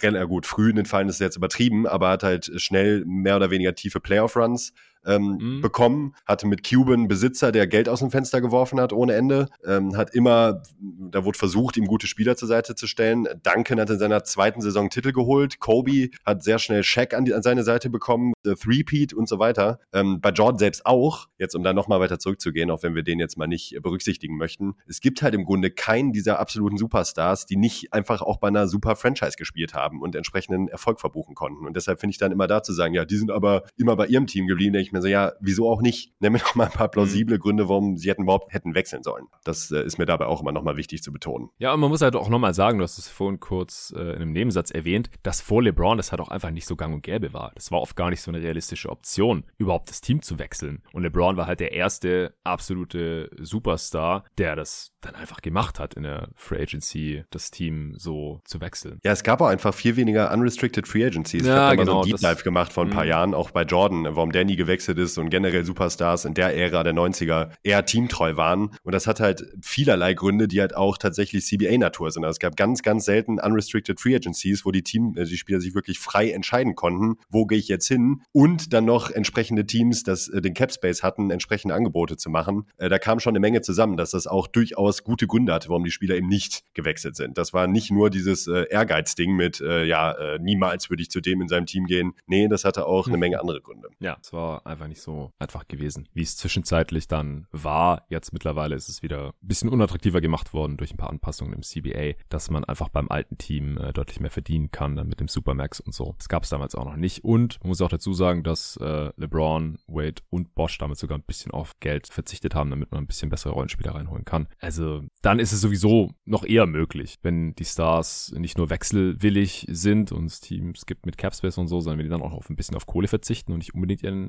Max-Deal haben wollen, dann ist da halt einiges möglich geworden, was vorher nicht so wirklich denkbar war. Okay, ich würde sagen, wir müssen langsam zum äh, zweiten Platz kommen. Ich bin gespannt, wen du da hast, aber ich kann es mir schon denken, ich habe da Tim Dank. Ich auch. Haben wir jetzt schon ein paar Mal auch erwähnt in ein paar Nebensätzen. Ähm, war für mich dann doch leichter, als ich gedacht hätte tatsächlich. Ja, bei dem habe ich auch nicht lange überlegt. Also ich hatte den ja auch schon, hast du auf Twitter gesehen gehabt, in meinem Tweet da auf zwei und ich habe ihn da jetzt auch nicht mehr wegbewegt. Kam eigentlich nicht wirklich in Frage. Dazu war seine Karriere einfach zu gut. Er kam rein, hat sofort gewonnen mit der Franchise, äh, immer Playoffs. Wie viel oft haben die 50 Siege in Folge geholt? War doch auch ja. fast jede Saison. Ja. Also das, das ist einfach ungekannter Erfolg ja, ja. In, einem, in einem sehr kleinen Markt. Fünfmal NBA-Champ, dreimal Finals MVP davon. Also einmal war es Tony Parker, einmal äh, Kawhi Leonard. Zweimal Regular Season MVP auch geworden. Wie gesagt, 15 Mal All-Defensive Team. 15 von 19 Saisons war der Dude im All-Defensive Team. Trotzdem niemals ja. Defensive Player of the Year, was einer der größeren Skandale dieses Jahrtausends ist auf jeden Absolut. Fall. Da hat er einfach nie so eine Hype bekommen. Da war einfach nur extrem konstant. Also hier halt auch wieder Stichwort Konstanz. Oder bei LeBron, das haben wir jetzt gerade auch nicht so wirklich nochmal betont, weil das sowieso ja dieser Tage dauernd gesagt wird aber ist in der 19. Saison und immer noch ein ja, mindestens Top 10 Spieler. Also ich will jetzt unsere Top 10 Spieler Konversation nicht nochmal aufmachen. Ich hatte ihn vor der Saison auf 5 zum Beispiel, du hattest ihn noch auf 1. So ein bisschen übertrieben, du Fanboy. Aber also ich glaube 5, 5 konnte man halt irgendwie vertreten und im Consensus Ranking ja. war auf 3 oder 4. Ja. Und das halt vor der 19. Saison. Das war jetzt bei Duncan nicht mehr so krass. Der, der war dann auch schon ein bisschen älter. Also der war zum Ende seiner Karriere einfach ein Rollenspieler. LeBron ist noch ein fucking Superstar und klarer All-Star und alles in der 19. Saison. Das ist einfach nur unfassbar. Und das ist auch das, was ihn halt auch weit vor alle anderen geschoben hat, die auch lange Karrieren hatten, aber die am Ende ihrer Karriere entweder Rollenspieler waren, gute Rollenspieler, oder alte Stars, die noch zu viel chucken und eigentlich negativen Value hatten auf dem Feld. Und das ist bei LeBron natürlich nicht mal ansatzweise der Fall. Zurück zu Tim Duncan auch 15 Mal All-Star, 15 Mal All-NBA. Das ist äh, sehr vergleichbar mit LeBron, der, wie gesagt, bei 17 und 17 steht. Das deutet auch nochmal darauf hin, dass LeBron einfach jetzt gerade noch ein Star ist und Timmy am Ende keiner mehr war. Also unfassbar erfolgreiche Karriere mit einer ungekannten Konstanz. Die Titel waren ja auch über zwei Dekaden, oder so, eigentlich drei Dekaden verteilt. Einer, in, ja. einer in den 90ern, äh, zwei in den 2000ern, drei, drei in den 2000ern. Ich sollte vielleicht den Spurs-Fan mal reden lassen und dann natürlich noch einer 2014 gegen die Heat. Äh, jetzt hätten wir das nochmal geklärt. Ja, was macht für dich Duncan aus und wieso war es so easy, ihn auf Zeit zu schieben? Ja, also ich bin bei Duncan immer kurz davor, zumindest halt ein Contender für den besten Defensivspieler aller Zeiten. Deshalb auch nochmal umso skandalöser, dass du es, äh, was du eingangs gesagt hattest, dass er nie einen ähm, Defensive Player of the Year Award bekommen hat. Er hat äh, zu Beginn der 2000er äh, auch die beste Defense der Liga-Geschichte angeführt. Da dann mhm. auch schon mit einem alternden David Robinson, der nicht mehr, also weit entfernt von der Prime war. Und da ist halt eben genau dieses Konstanzding. Wenn du Tim Duncan im Team hattest in den letzten 20 Jahren, hast du garantiert die Playoffs erreicht. Du hast garantiert mehr oder weniger 50 Siege geholt und hast in den Playoffs auch noch Erfolg gehabt. Diese Kombination, jetzt mal ganz unabhängig von den individuellen Leistungen, auf die wir dann gleich noch kommen, ist einfach verdammt schwer zu toppen, weil äh, wer kann das bitte vorweisen, außer LeBron in diesem Ausmaß? Wenn wir jetzt wirklich auf die Zeitspanne gehen und auf den durchschnittlichen Erfolg, den äh, die Spurs mit Tim Duncan äh, generieren konnten, ist das halt mehr oder weniger konkurrenzlos. Und äh, das hat jetzt gerade in Bezug auf die Ko äh, Karriere ist für mich dann relativ leicht gemacht. Erst recht, wenn man dann eben auch nochmal zusätzlich auf die äh, individuellen Leistungen guckt. Auf jeden Fall. In seiner letzten Saison hatten die Spurs auch nochmal 67 Siege, sehe ich gerade. Ich habe gerade versucht, ähm, nochmal alle Spurs-Saisons hier kurz abzuchecken. Aber natürlich, also heute spackt Basketball Reference schon den ganzen Tag bei mir rum. Ja, bei mir auch. Ja, es hängt sich dauernd vielleicht, auf. vielleicht liegt es an uns. Ja, genau. nee, also garantiert nicht. Zwei Dudes in, in Deutschland, die werden hier jetzt sich die Server überlasten. Ja, ich werde das auf jeden Fall gleich noch nachliefern. Danken, wie gesagt, 48 Playoff-Serien, 35 davon gewonnen, also 35 und 13. Das ist ein schlechterer Rekord als LeBron jetzt zum Beispiel. Aber äh, die zweitmeisten Playoff-Siege und dieser Rekord ist auch noch vollkommen in Ordnung. Ja, und man muss da anführen direkt auch mal, gerade in den äh, 2000er Jahren war der Westen halt auch verdammt tough. Also ja. äh, das ja. spielt auch nochmal eine Rolle. Ja, natürlich auch tougher als der Osten, durch den LeBron da teilweise durchgewalzt ist, mit mehreren Sweeps oder relativ ungefährdeten Siegen. So, jetzt habe ich also die Spurs haben nur in der zweiten Saison 98, 99, ah, das war aber der Lock die Lockout-Season. Da hatten sie 37. Ist das eine 50-Siege-Pace? Ja, müsst, müsste ungefähr hinkommen mit so einem Kopf überschlagen. Äh, und dann ab 99, 2000 hatten die immer mindestens 50 Siege. Also die hatten immer 50 Siege, wenn Duncan ja. im Team war. Das ist einfach unfassbar. Und das ist einfach, es, es unterscheidet ihn auch von jedem anderen Spieler, der jetzt hier heute noch kommt. Also, das muss man einfach mal ganz klar so sagen. Klar, er hatte Glück, die Spurs sind eine vorbildliche Franchise. Die waren wahrscheinlich seit der Karriere von Tim Duncan die Vorzeige-Franchise der NBA. Man sieht es ja auch ein bisschen daran, dass er nicht immer Finals-MVP geworden ist. Es gab einfach teilweise noch Spieler, die mal für eine Serie noch besser spielen konnten als er oder zumindest mehr Hype bekommen haben. Tony Parker 2007 und Kawhi Leonard 2014. Und Ginobili hätte es eigentlich auch äh, 2005 werden müssen, äh, beziehungsweise 3 werden müssen, sorry. 2003 war das? Nee, 5. Ja, sorry. ich wollte gerade sagen. Jetzt, jetzt bin ich durcheinander. 5, 5, 5, 5, 5.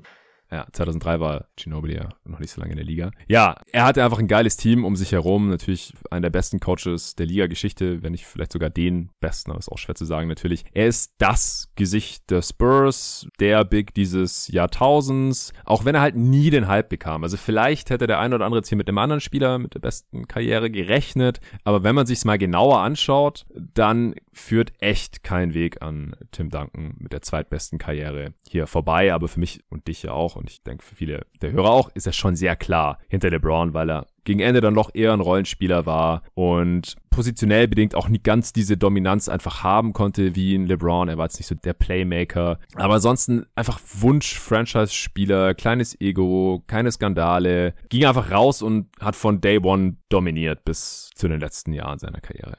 Ja, und ohne da jetzt zu sehr auf den zweiten Teil des Podcasts äh, vorweggreifen zu wollen. Ich muss mich gerade auch schon einfangen.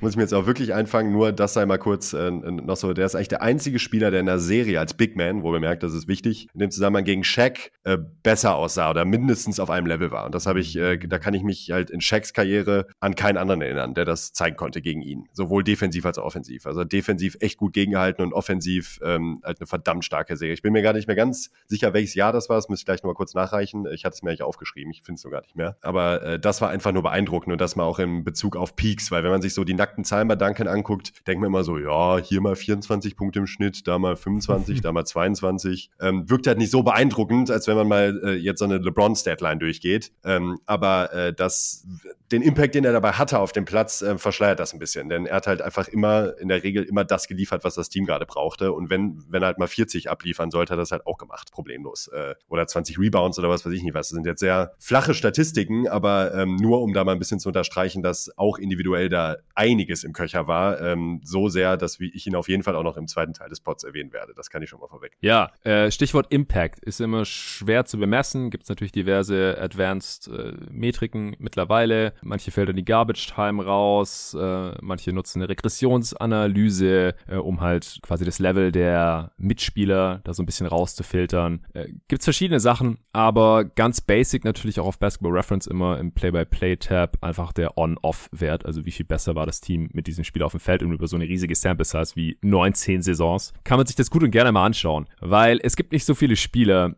die da im Schnitt einen sehr hohen Pluswert haben Superstars, haben in der Regel auf jeden Fall einen hohen Pluswert und hoch fängt so bei plus 5 oder so an. Hast du den von LeBron oder Duncan zufällig angeschaut? Also bei Duncan weiß ich nur, dass er in den Playoffs einen ganz kleinen Ticken schlechter war vom On-Off-Wert, aber immer noch bei um die 8, wenn ich mich nicht täusche. Ja, genau. Also äh, ich runde da auch. Also da muss man jetzt echt nicht irgendwie mit der Nachkommastelle gehen oder so. So exakt ist dieser Wert dann halt einfach auch nicht, beziehungsweise unterliegt halt vielen äußeren Faktoren bei einem äh, Teamsport. Ja, man hat vier Mitspieler und fünf Gegenspieler und was dann da so passiert, wie viel besser dein Team ist, das bestimmt man nicht alleine. Aber so ganz grob ist es gut für die Einordnung und LeBron hat da auch mit einem anderen Spieler zusammen, dessen Karriere noch nicht so lang ist, äh, den besten Karrierewert in der Regular Season plus 11 und in den Playoffs auch plus 11. Und Tim Duncan hat in der Regular Season plus 8 und in den Playoffs auch rund plus 8, das sind plus 7,5, aber ja. ist mir scheißegal das äh, lässt sich auf jeden Fall sehen. Was bei, bei Duncan aber halt auch auffällt, und das kann man zum Beispiel dann wieder äh, auf die Spurs schieben, ist, dass in den Playoffs der On-Off-Wert gar nicht immer positiv war, weil die Spurs halt teilweise auch richtig gute Bank-Lineups hatten. Ja. Und bei LeBrons Teams zum Beispiel war das sehr selten der Fall. Der war in allen außer einem Jahr, und das war bezeichneterweise 2010, 2011, war der On-Off-Wert äh, mit ihm immer stark äh, positiv. Und in der Regular Season sowieso immer. Und bei Tim Duncan natürlich in der Regular Season auch immer, außer in seinem drittletzten Jahr damit 37. Ich tippe auch da eine starke Spurs Bank, die ähm, einfach noch besser performt hat als die Lineups mit Tim Duncan auf dem Feld. Der On-Court-Wert mit Duncan natürlich auch weit im, im Grünen mit plus 6,7 hier in diesem Fall. Also ja, da kann man auch mal noch einen, einen Blick drauf werfen, um halt zu sehen, wie sieht's bei dem Superstar aus, wie viel besser war das Team mit ihm auf dem Feld und äh, wie sieht's im Vergleich bei einem anderen aus. Hatte der, was das angeht, auch diesen statistischen, ablesbaren Impact aufs Game und äh, LeBron und Duncan haben ja halt so mit die besten Werte von allen Kandidaten. Ja, dann äh, würde ich sagen, kommen wir zu Platz 3 und ich finde, jetzt wird's schwierig.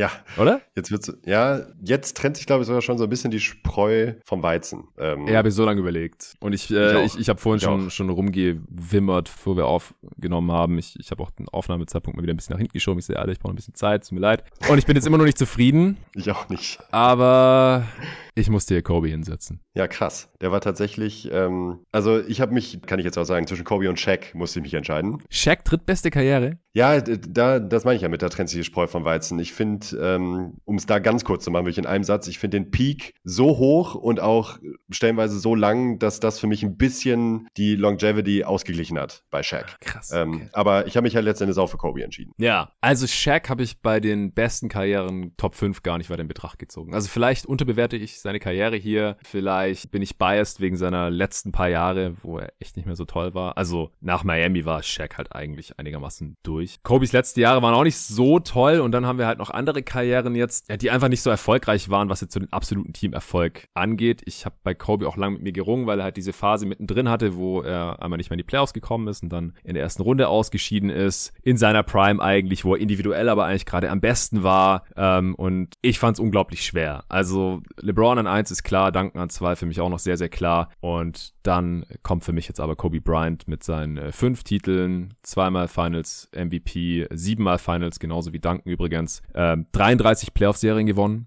Zwei weniger nur als Duncan, aber nur zehn verloren. Ja, das ist eine weniger als LeBron und drei weniger als Duncan. 20 Jahre in der Liga und er hatte halt auch einfach eine ziemlich lange Prime. Also er war halt schon sehr jung und extrem populär und erfolgreich. Hatte daher halt einen Headstart sozusagen. Also gerade auch was die Anzahl der All-Star-Teams angeht. Also Curry hatte mit 25 sein erstes All-Star-Game. Kobe hatte in dem Alter schon sechs zum Beispiel. Das ist einfach unglaublich. Er war 18 Mal All-Star insgesamt. Fünf 15 Mal All-NBA, was daran liegt, dass er auch im hohen Alter noch einfach aufgrund seiner Popularität ins All-Star-Game gewählt wurde, obwohl er es eigentlich von der Leistung her hätte nicht mehr sein sollen. Also die 15 Mal All-NBA, die sind da näher an der Realität dran. Das ist genauso viel wie bei Tim Duncan, zweimal weniger als LeBron.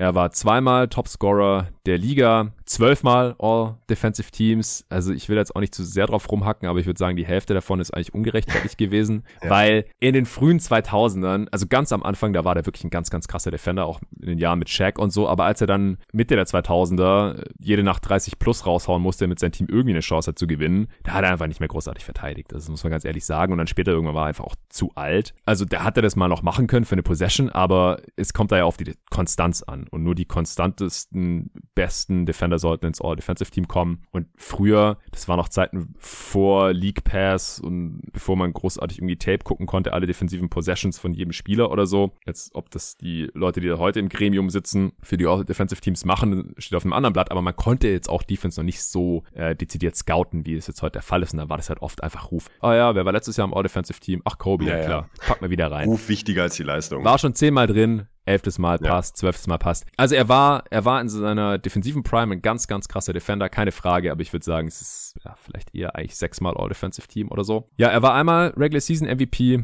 Das ist natürlich deutlich weniger als LeBron und selbst Duncan war es ja auch zweimal und er war zweimal Finals MVP, weil wenn Shaq mit im Team war, dann war natürlich der der Finals MVP. Auch bei Kobe ist es so, dass er in den Playoffs nicht ineffizienter geworden ist. Wo haben wir es? Genau gleich 110er Offensivrating in der Regular Season und in den Playoffs. Das ist jetzt von der Effizienz her nicht ganz auf dem Niveau von LeBron, aber er kam ja auch sieben Jahre früher in die Liga. Also so von der relativen Effizienz dürfte es nicht allzu weit dahinter sein. Und es ist auf demselben Niveau wie äh, Tim Duncan übrigens auch 110er Offensivrating. Und, deren äh, Karrieren sind ja relativ deckungsgleich. Also es ist auch noch weit überdurchschnittlich gewesen auf jeden Fall. Kobe hat in den Playoffs interessanterweise ein bisschen geringeren Scoring Output gehabt als in der Regular Season. Also nicht so wie bei LeBron oder auch wie bei äh, Tim Duncan hat exakt denselben Scoring Output gehabt in den Playoffs in der Regular Season und genau gleiche Effizienz. Was für eine Maschine. Und on-off sogar besser, deutlich besser sogar.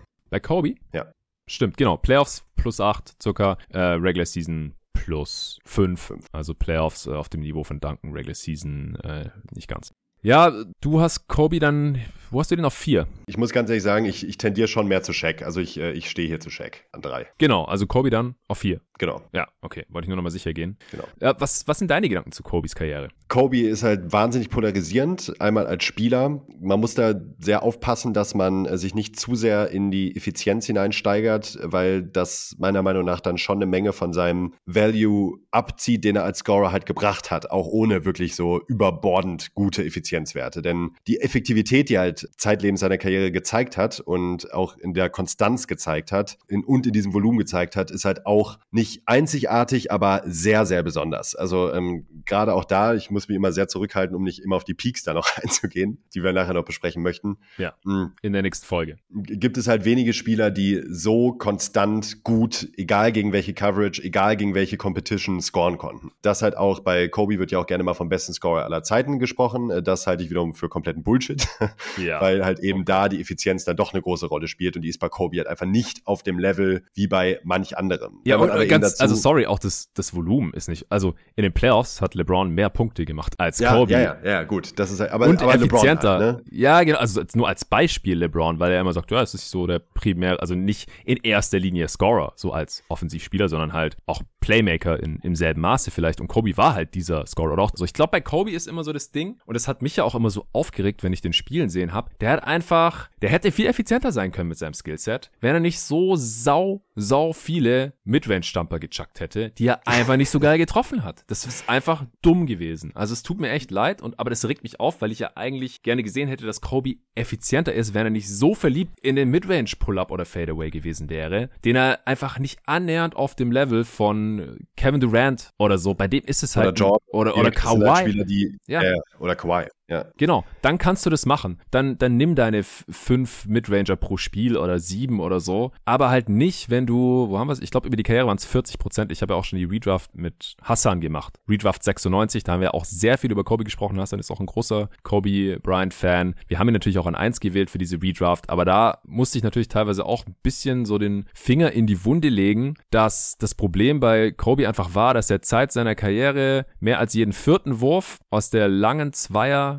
Range genommen hat, 27% seiner Würfe und in, in seiner Prime waren es halt teilweise auch so 30%. 2005, 6, 33%. Jeder dritte Wurf war ein langer Zweier, ja, und es waren eigentlich immer irgendwelche Off-Balance über zwei Defender, Fadeaway-Geschichten, Spin-Jumper und so. Nicht, wenn die Dinger reingegangen sind, geil, keine Frage. Ästhetisch sehr schön. Aber wenn du die halt nur so mit 40% triffst über die Karriere im Schnitt und auch in seinen besten Jahren, der war nicht einmal, was ist denn sein bester Wert? Jetzt haben wir es doch hier gerade vor mir. Sein bester Wert in der gesamten Karriere ist, was also Rookie-Saison außen vor, das waren nicht viele, das war Sample Size, das waren 46% und sonst ist er nie über 43% hinausgekommen. 43,5%, 99 2000. Das heißt, es sind halt selbst im Halbfeld 0,8 Punkte per Possession. Das ist selbst im Halbfeld, es ist die schlechteste Halbfeld-Offense der Liga aktuell. Die Pistons, die haben 0,8 Points per Possession im Halbfeld. Das ist, ja. das ist die Effizienz von diesen Kobe Midrange-Dingern gewesen. Und wenn er das weniger gemacht hätte, wenn seine Athletik mehr zum Korb gegangen wäre, der hat ein geiles Post-Up-Game, der hat einen soliden Dreier, da hat er auch gerne Heatcheck-Dreier genommen, die Karriere,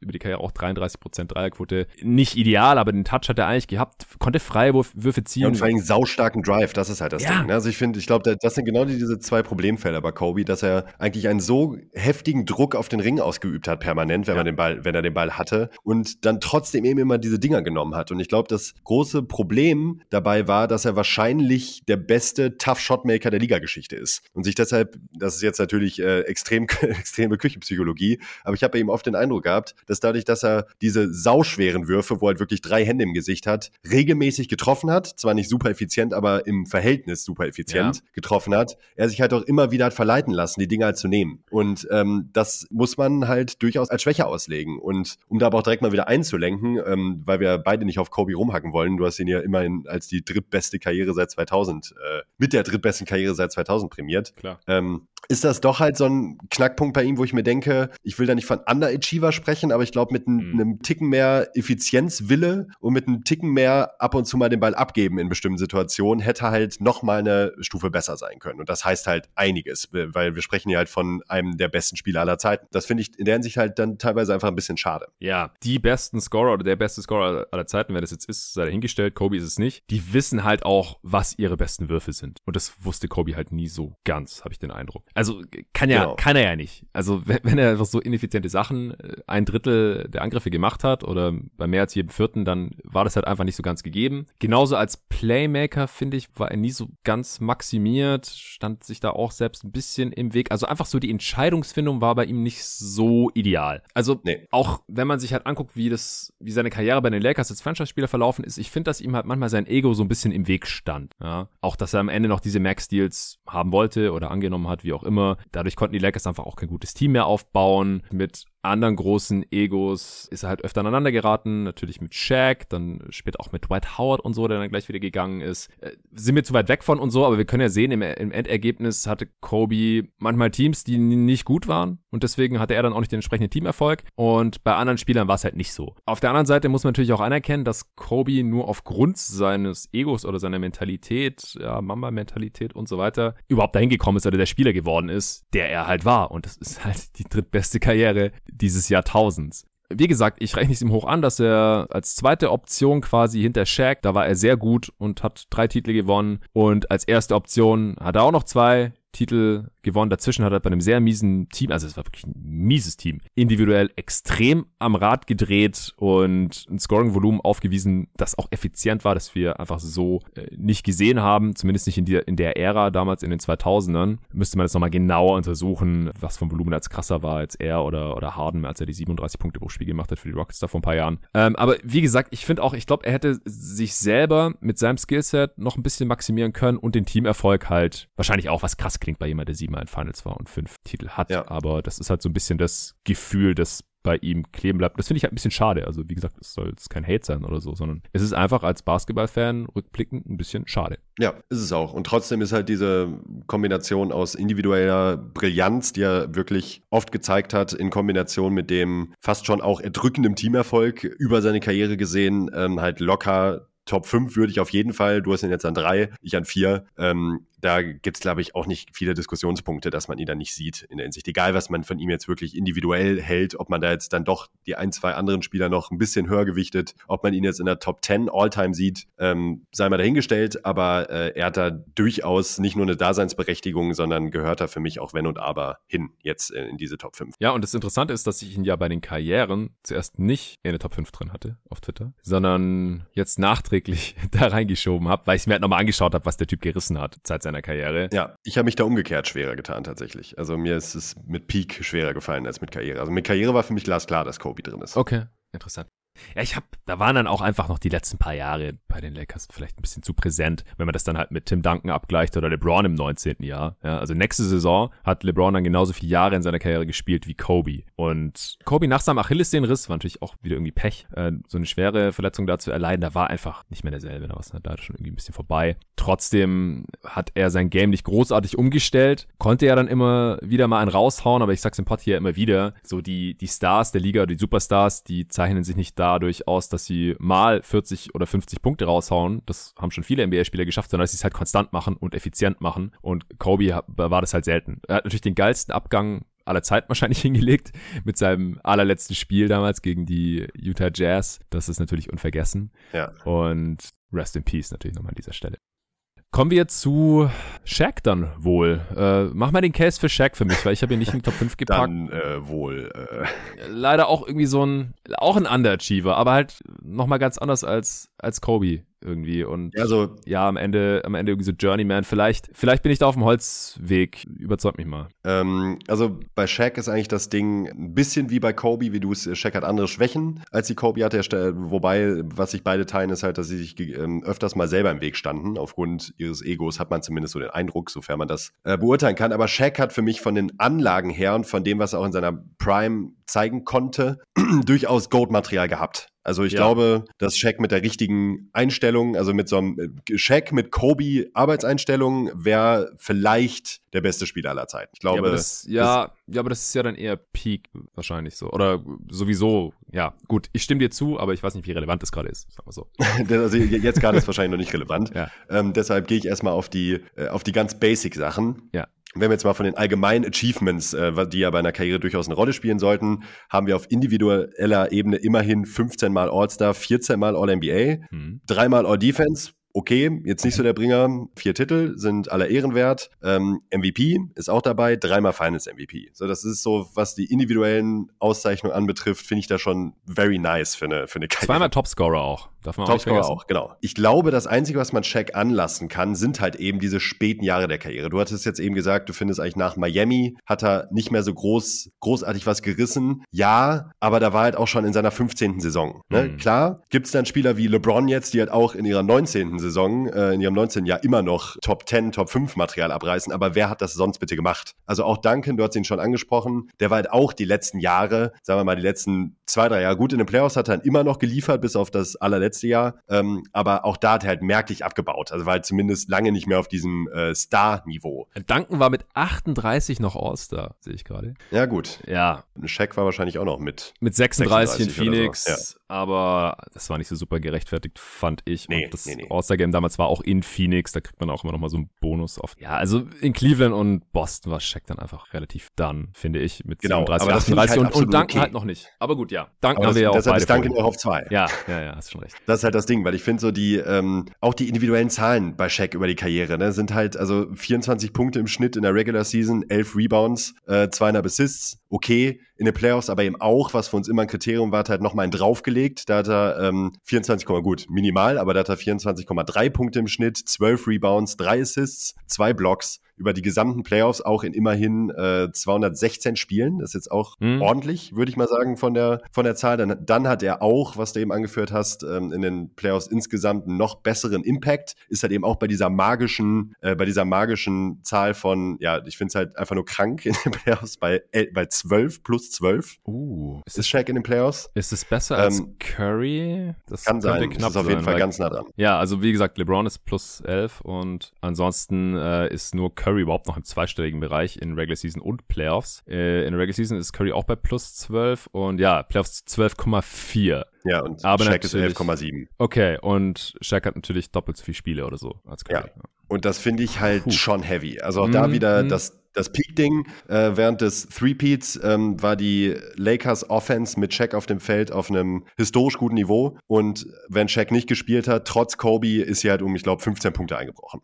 Ja, ja, stimmt. Und das ist natürlich wieder ein Peak-Argument, aber ich finde die Kombination bei Shaq aus individueller, absoluter Dominanz ähm, über viele, viele Jahre, wo bemerkt, also das war jetzt nicht nur ein Zwei-Jahres-Peak und dann war Feierabend, also da waren sehr, sehr viele individuell absolut herausragende Jahre dabei. Dann, dass er eben in den Playoffs noch einen draufgelegt hat und eben, also wie gesagt, äh, 14 All-NBA-Teams, ähm, vier Titel, dreimal Finance-MVP, ein Regular-Season-MVP, ah, finde ich jetzt als Karriere schon so nice, dass ich mich dann halt von der Top 3, um ehrlich zu sein, schwer wegdrehen konnte, wenn ich ehrlich mhm. bin. Und da sind mir dann, muss ich auch ganz ehrlich sagen, so ein letztes Jahr in Boston und Cleveland und mit Abstrichen Phoenix auch ziemlich schnuppe. Ja, aber es ist ja auch nicht nur die letzten zwei, drei Jahre, sondern so eigentlich so ab 30, finde ich, hat Shaq halt extrem abgebaut, so als Scorer, äh, 17,5 Punkte pro Spiel aufgelegt nach seiner Age 30 Season, habe ich gerade mal geschaut. Er hat nur noch dreimal die 20 Punkte überhaupt geknackt und da auch relativ knapp. Also er war danach einfach offensiv nicht mehr diese Macht und defensiv war er halt auch schon richtig schlecht. Also in seiner Prime ja, war er defensiv das gut. Das stimmt. Also,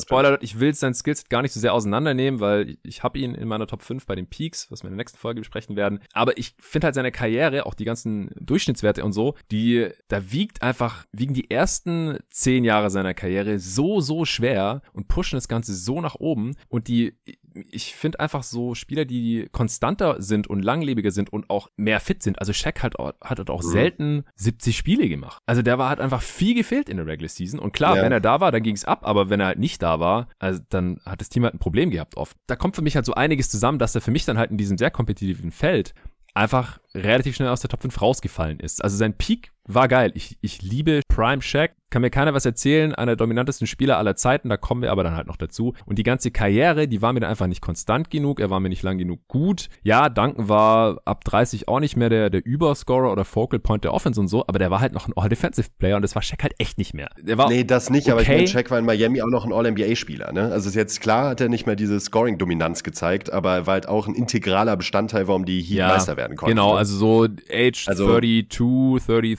Season, ja. das, das war noch gut, aber dann, es ging dann halt schon viel rapider bergab als bei allen anderen Spielern. Klar, es ging von einem sehr hohen Level bergab. Und es waren schon zwölf Jahre. Ne? Sorry, aber mhm. ähm, Durant, wie viele, wie viele Jahre hat Durant jetzt gerade? 14, 14, 13? 14 ja. und davon war er zwei quasi komplett raus. Ja, so. Also klar, wenn Durant jetzt aufhören würde, wird er nicht. Ähm, aber also ich finde halt, das ist schon ein Niveau an Jahren, die er Top-Niveau gezeigt hat, äh, die für mich halt ausgereicht haben, um ihn hier hochzustellen. Ja, ja, wenn du jetzt so kommst und sagst, Durant und Curry, die, die haben halt insgesamt jetzt so lange nur gespielt, wie Shaqs gute Jahre waren in der Liga. Okay. Ja, und die Kombination mit diesem Impact. Ne? Also ich finde halt, also in diese hm. zehn Jahre, die Shaq gezeigt hat, kommt halt fast keiner ran in der Ligageschichte wohl bemerkt. Und wenn wir jetzt davon, ich finde halt bei zehn Jahren kann man nicht vom Peak sprechen. Das sind für mich dann, ist dann für mich schon Karriere. ja, das ist halt die Frage dann, wie man, wie man Peak äh, definiert. Aber also klar, sein, sein Impact war halt auch in diesen ersten zehn Jahren deutlich, deutlich höher. Und das, wie gesagt, zieht dann halt die Durchschnittswerte auch extrem nach oben.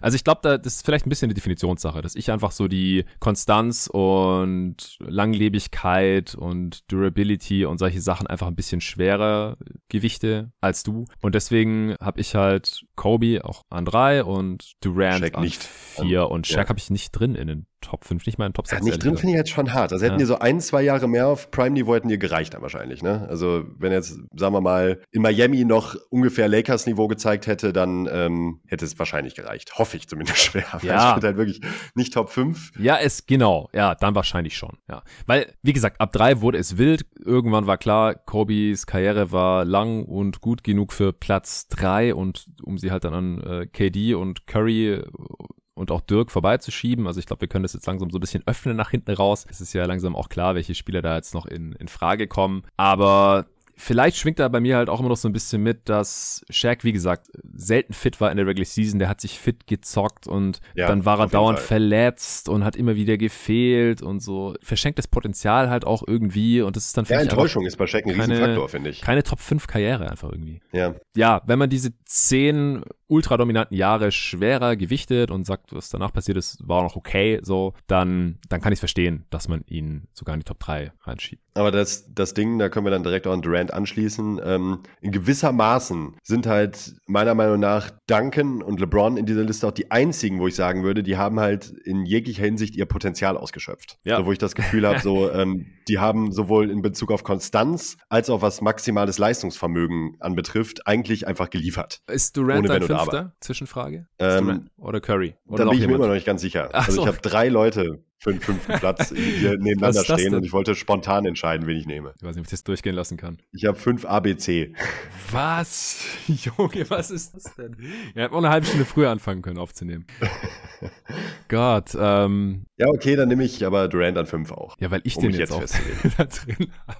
Weil ich wollte gerade sagen, also ich habe Curry noch drin, weil Shaq herausgeflogen ist. Ich habe KD und Curry an vier und fünf. Weil ich wollte gerade sagen, Curry hat sein Potenzial auch ausgeschöpft. Wie Dank ja, LeBron. Hat er auch. Würde ich sagen. Also ich weiß nicht, was das sonst ja, besser aber nee, ich glaube, ich mache jetzt genau wie mit, sorry, ich nochmal, ich glaube, ich mache jetzt genau wie mit Kobe und Shaq. Nee, ich glaube, ich packe Curry auch an fünf. Weil das war meine ein, das war mein initiales Gefühl und ich habe sehr viel recherchiert und sehr viel nochmal überlegt und verglichen und gedacht und ähm, ich bleibe bei Curry. Ich das pack, freut äh, mich, Curry weil dann können wir da gleich ein bisschen diskutieren, weil ich habe ja, lange überlegt, gerne. ob KD oder Curry, und das war ja eigentlich auch die Ausgangsfrage auf Twitter. Ja. Durant oder Curry, wer hat die bessere Karriere bisher gehabt? Und ich habe mich für KD entschieden, weil, also es ist sau knapp und man kann für beide Cases machen. Ich bin auf deinen gleich gespannt, aber Durant ist für mich einfach nochmal der, also der Spieler, wenn es wirklich darum geht, am Ende Titel zu gewinnen, dann habe ich lieber den Spielertyp Durant im Team als Curry. Also bis zu den Finals von mir aus ist es eigentlich egal oder dann kann man sogar Argumente für Curry machen. Mhm. Ich glaube, dass Curry der bessere Regular Season Spieler ist, der wertvollere Regular Season Spieler als Durant. Finde ich sogar deutlich, um ehrlich zu sein. Einfach weil er jede Offense sowas von boostet und jede Defense in der Regular Season pulverisieren kann. Könnte Durant vielleicht sogar auch, aber er macht es einfach nicht so wirklich. Also Durant und Curry sind beide auch super konstant, aber bei Durant finde ich die Konstanz sogar noch ein bisschen krass. Er hat nicht so diese Ausschläge nach oben, wie sie Curry dann doch immer wieder hat, aber auch überhaupt nicht nach unten. Was sie bei mir jetzt von höherem abgehalten ist, ist zum einen natürlich die vergleichbar kürzere Karriere. Klar, können sie nichts für, sind auch später gedraftet worden. Und zum anderen aber auch, dass sie halt schon quasi ganze Saisons verpasst haben. Und das, äh, also Kobe natürlich auch, ja, aber habe ich ja schon gesagt, danach war er eh nicht mehr derselbe. Das ist einfach das, Und was vielleicht auch, passiert ist. dass sie zusammen in einem Team gespielt haben. Ja, da komme ich auch noch gleich zu. Aber bei Durant ist es halt schon krass, dass er im Prinzip, äh, und bei, bei Curry kann man das ja auch verargumentieren, dass sie so mit eins ihrer besten Jahre halt sehr wahrscheinlich einfach so verloren haben. Da waren sie gar nichts wert, da haben sie nicht äh, liefern können. Also Curry hat sich nach fünf Spielen äh, das Handgelenk gebrochen gehabt in der Age 31 Season. Wer mit den Warriors in der Saison eh nicht so weit äh, gekommen, höchstwahrscheinlich. Und bei äh, Durant war es ja die 1920er Saison, also die erste bei Brooklyn quasi nach dem Wechsel dorthin, wo er keine einzige Sekunde spielen konnte nach seinem Achillessehnenriss. Letzte Saison auch nur 35 Spiele, also Curry hat halt auch solche Sachen. Die kann man vielleicht nochmal ausbügeln, wenn sie jetzt beide bis zum Ende ihrer Karriere die meisten Spiele einfach machen und erstmal noch ein paar Jahre auf dem Niveau bleiben. Aber das war im Endeffekt für mich ausschlaggebend. So, es ist halt kein Zufall, dass Durant zwei Titel mit Curry gewonnen hat und beide Male Durant Finals MVP geworden ist, äh, oder? Das finde ich halt, also, also da will ich jetzt gar nicht groß unterbrechen, nur das ist halt für mich eine extreme Auslegungssache. Ähm, es ist kein Zufall, dass Durant Finals MVP wurde, obwohl er mit Curry in einem Team gespielt hat oder weil er mit Curry in einem Team gespielt hat, konnte Durant Finals MVP werden. Das ist halt, ja. also. Das stimmt, aber wenn Curry Finals MVP geworden wäre, dann kannst du es ja auch wieder umdrehen und ja, sagen, klar. ja, Curry ist halt Finals MVP geworden, weil KD auch im Team war und die Defense sich auch auf ihn konzentrieren musste. Aber es ist trotzdem trotzdem KD geworden und das, das war ja auch nicht so besonders knapp, oder? Also zumindest habe ich es nicht Nö, so in Nein, nein, das würde ich KD auch war einfach fucking dominant in den Finals. Absolut, also auch auf, auf LeBron-Level, aber ich habe ja. halt auch noch nie gesehen, dass ein Superstar auf Durants Level so viele Freiheiten in der Offense hatte und vor allem so viel Platz. Äh, wie, wie in diesem Team. Also Ja. ähm, Das ist wahr. ja, also das will ich nur will ich noch mal ranstellen. Damit will ich Durants Leistung auf keinen Fall schmälern. Der hat auch vorher bei den Thunder oft genug gezeigt, Ja. was er kann, was er liefern kann. Aber für mich ist dieser Curry-Faktor halt, äh, und dann kommen wir gleich eh auf Curry noch zu sprechen, ein äh, riesiges Dorn im Auge, was äh, Durant anbetrifft. Ja, okay, dann machen wir jetzt mal äh, Durant fertig. Ich glaube, es ist klar geworden, dass man hier KD und Curry quasi beliebig tauschen kann, wer jetzt die bessere Karriere hatte, je nachdem, was man jetzt schwerer gewichten möchte. Ich hau noch kurz raus, was Durant bisher so erreicht hat. Elfmal All-Star, neunmal All-NBA, viermal Scoring-Champ dieser Liga gewesen. Äh, zwei Titel, beide mit den Warriors, beide Male Finals-MVP geworden. Wie gesagt, er war einmal MVP, genauso wie äh, Kobe und Shaq auch. Ähm, ja, nie All-Defensive-Team oder irgend sowas. Also defensiv hat er auch sehr gute Anlagen und war Ja. auch mal so in der erweiterten All-Defensive-Konversation, sogar mal erweiterte All-Defensive Player of the Year-Konversation. Das fand ich ein bisschen überzogen. Er hat defensiv wahrscheinlich einen größeren Impact, als es ein Kobe hatte über die Karriere. Einen größeren positiven Impact, würde ich jetzt einfach mal so die These in den Raum stellen. Einfach aufgrund seines Spielertyps. Das ist eher so der Roamer, sehr lang, äh, verteidigt auch gut und klug. Jetzt nicht so der Ja. On-Ball-Lockdown-Defender oder irgendwie sowas, aber defensiv glaube ich eher ein Plus über die gesamte Karriere als ein Kobe ist. Auch positionsbedingt, aber jetzt nicht wie LeBron oder Duncan und auch nicht so diesen defensiven Peak zumindest wie ein Shaq halt hatte. Äh, und offensiv könnte er der beste Scorer aller Zeiten sein, weil ich würde nämlich sagen, das wollte ich jetzt vorher nicht vorwegnehmen, dass er der beste Tough Shot Maker der Liga-Geschichte ist, weil er einfach viel besser trifft als Kobe. Und für ihn sind die Würfe persönlich natürlich nicht so schwer, weil er einfach größer ist und über jeden drüber werfen kann, aber so von der Location her und wie die Defense darauf reagiert und was sie versuchen ihm wegzunehmen und so weiter, ist ja scheißegal, weil er kann trotzdem von überall werfen und trifft dann da halt 50 Prozent oder besser. Und das ist dann natürlich von überall aus äh, der Midrange auch eine gute Quote. Er hat den Dreier nimmt den nie so hochvolumig, wie es sein Touch vielleicht erlauben würde. Er ist extrem effizient über seine Karriere. 118er Offensivrating, aber wurde ja auch nochmal später gedraftet als jetzt LeBron, zum Beispiel deutlich später als äh, Shaq, äh, selbstverständlich 15 Jahre später und äh, 10 Jahre nach Kobe oder 11 sogar, 10 nach Duncan. Also so relativ zum, zum Ligaschnitt ist es trotzdem natürlich sehr, sehr ordentlich in 118er Offensivrating und in seinen besten Jahren war er auch deutlich über 120 drüber. In den Playoffs ist er leicht ineffizienter, aber bei deutlich größerem Scoring Output, das ist dann auch okay, also 116er Offensivrating in den Playoffs, das äh, lässt sich durchaus auch noch sehen. Also bei Durant, da stören mich zwei Sachen eigentlich bei seiner Karriere bisher. Zum Mhm. einen, ich bin mir nicht sicher, wie groß sein offensiver Impact jetzt ist, weil er einfach nicht so der, der Playmaker vom Wing ist. Also ich weiß nicht, wie viel besser er seine Mitspieler macht in der Offense. Und zum anderen ist es halt dieses große äh, If you can't beat him, join him Ding. Also einfach, dass er diese zwei Titel und Finals MVPs mit Golden State gewonnen hat, es, es tut mir echt leid. So, das ist, das war einfach wack. Es ist, das stört mich brutal. Einfach, das ist für mich einfach nicht annähernd so viel wert wie andere Titel oder Finals MVPs, weil gerade wenn man es vergleicht mit, mit anderen, der Kontext hast du ja auch schon gesagt, so. Es gibt halt Spieler, die hier in Frage kommen und ich habe auch Dirk wirklich lang auf fünf gehabt hier drin. Ich auch. ich auch. Weil der hatte in seiner gesamten Karriere vier All-Stars in seinem Team. Nicht in einer Saison, sondern insgesamt in seiner gesamten verdammten Karriere hatte der Mhm. viermal einen All-Star neben sich im Team. Und KD hatte bei den Warriors quasi vier All-Stars gleichzeitig neben sich auf dem Parkett stehen. Und nicht nur All-Stars, sondern halt einen anderen MVP wie Curry und mit Draymond und Clay halt so die Spieler, die in ihren Rollen halt unfassbar gut waren und so. Ja gut, dass die Warriors in die Finals kommen, da wahrscheinlich gewinnen, das war auch schon vor der Saison klar. Beide Male. Und 2019 ist es auch nur dann nicht mehr klar gewesen, als er sich die Achillessehne gerissen hat und Claire Thompson sich das Kreuzband gerissen hat. Dann Ja. war es nicht mehr klar, dass die gewinnen. Aber ansonsten war eigentlich drei Jahre in Folge klar, wer in die Finals kommt und wer gewinnt. Und das ist halt einfach lame. Das, das stört mich einfach unfassbar in seiner ist- Karriere.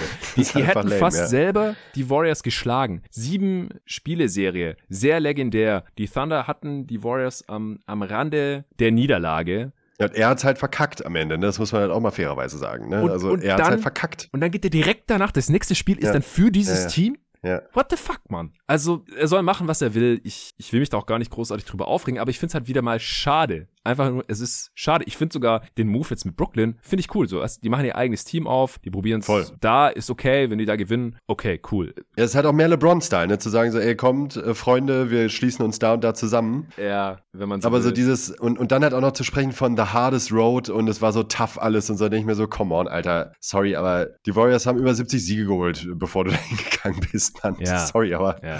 das, also die brauchten dich einfach nicht. Das ist Ja. ja das Ding, die brauchten, dieses Team brauchte Durant nicht, um um Meister werden zu können. Das sind sie schon geworden ohne ihn. Mit ihm wurden sie es halt sicher. Das ist halt dieser einzige Unterschied. Und das stört mich bei Durant so sehr, weil er halt individuell diese absolute Oberausnahme-Superspieler ist und dem ich auch echt gerne zugucke. Und das mhm. ist auch der Punkt, den Hassan auf Twitter aufgegriffen hat, den äh, ich zu 100% teile. Für mich ist Durant halt auch ein Hardcore-Underachiever. Denn von dieser Kombination aus Körper und Skillset, das er hat, hätte eigentlich fast der GOAT werden müssen. Weil eigentlich muss Durant, so wie er ist, jedes Spiel mindestens 35 Punkte machen, konstant und äh, könnte defensiv ein Lockdown-Spieler sein. So Anthony Davis-Niveau vom, von, der, von der Theorie her. Ähm, wahrscheinlich fehlt ihm dann letzten Endes das Playmaking, um das auszunutzen, aber ich finde von den reinen Anlagen her und von dem, was er auch selber immer wieder gezeigt hat, hatte er auf jeden Fall Gold-Material. Und äh, von wie vielen Spielern kann man das sagen? So, das sind nicht viele. Ja, also 35 Punkte pro Spiel und Anthony Davis Defense, das finde ich ein bisschen hochgegriffen vielleicht, aber ich verstehe natürlich und stimmt dir auch zu. Mir geht es um den Ansatz. Ja, also genau. Um, also, und ich finde halt dafür, also auch äh, scoring-mäßig, so sehr er gescored hat und so effizienter dabei ist, hätte ich mir da bei ihm stellenweise noch einen Tick mehr gewünscht. Und das ist natürlich auf dem höchstmöglichen Niveau, wo wir hiervon sprechen. Das sollte klar sein. Also ich betreibe kein Bashing. Ja. Nur mir geht es darum, dass die Messlatte, Messlatte bei einem Spieler wie Durant halt auch eben noch mal höher hängt als bei nur sehr guten Spielern. Und ja. das hat mich halt stellenweise enttäuscht. Und dass er halt auch seine wahrscheinlich besten Playoff-Leistungen,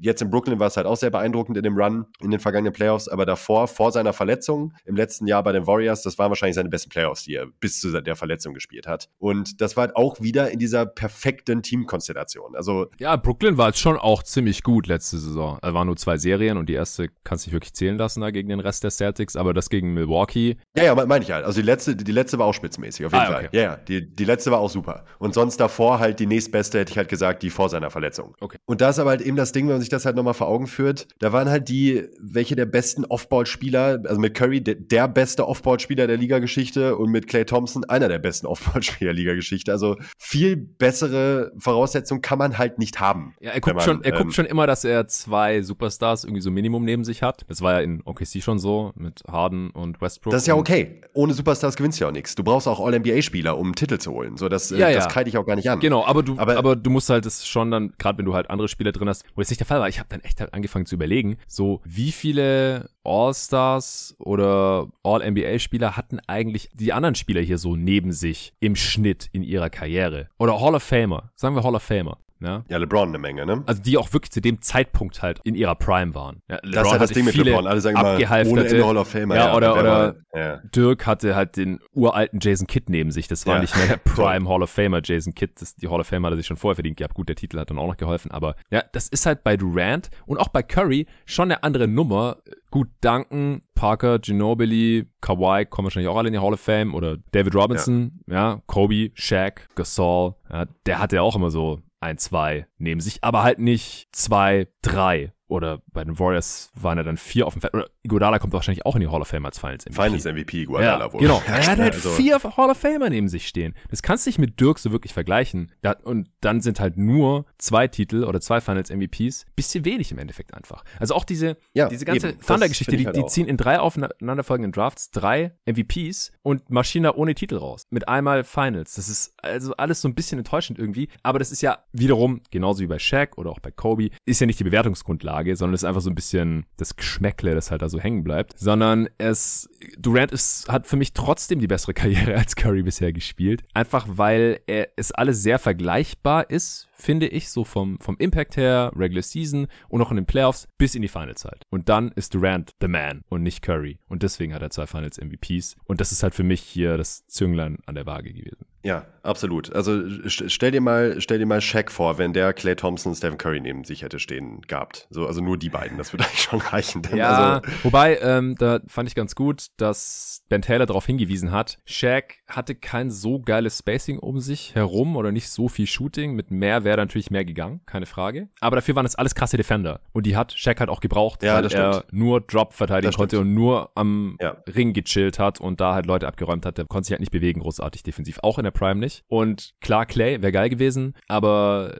Curry war, wäre halt defensiv wahrscheinlich ein Downgrade gewesen. Klar, also insgesamt von Impact wäre das auch geiler gewesen. Aber ich wollte nochmal angemerkt haben, dass die Lakers wahrscheinlich willentlich Spacing gegen Defense eingetauscht haben, weil die Offense war eh geil mit Shaq und Kobe. Lieber ein bisschen weniger Shooting und dafür dann auch eine geile Defense und so haben sie dann halt auch ein Three-Peat geholt. Das nur als Einschub. Ja. Gut, dann äh, kommen wir zu Steph, den du jetzt kurzfristig vor Durant geschoben hast. Wir sind jetzt schon ein bisschen reingegangen, obwohl bei Durant da fehlen, glaube ich, noch hier zum Beispiel die, äh, die On-Off-Zahlen. Die haben wir jetzt bei Durant noch gar nicht genannt. Ja, die sind bei Durant nämlich auch nicht so der Hit im Vergleich. Ja, im also Vergleich Auch da jetzt Curry, immer ja. mit dem Disclaimer, wir sprechen hier von den Besten der Besten. Ne? Also Ja, Regular Season ähnlich wie Kobe plus 5, Playoffs aber auch nur plus 5, nicht wie bei Ja. Kobe dann auf einmal plus 8 Ja. oder sowas. Das ist schon irgendwie interessant. Ähm, Ja, und das, ja. sorry, und da- das liegt für mich bei Durant halt auch an dem, eigentlich sogar meinem Hauptkritikpunkt bei ihm. Durant kommt halt, so platt sich das anhört, meiner Meinung nach mehr oder weniger auf diesem Niveau nur über Scoring. Und ich finde Durants Mehrwert als Offball-Spieler verhältnismäßig gering für das, was er bringen müsste. Und im Playmaking halt auch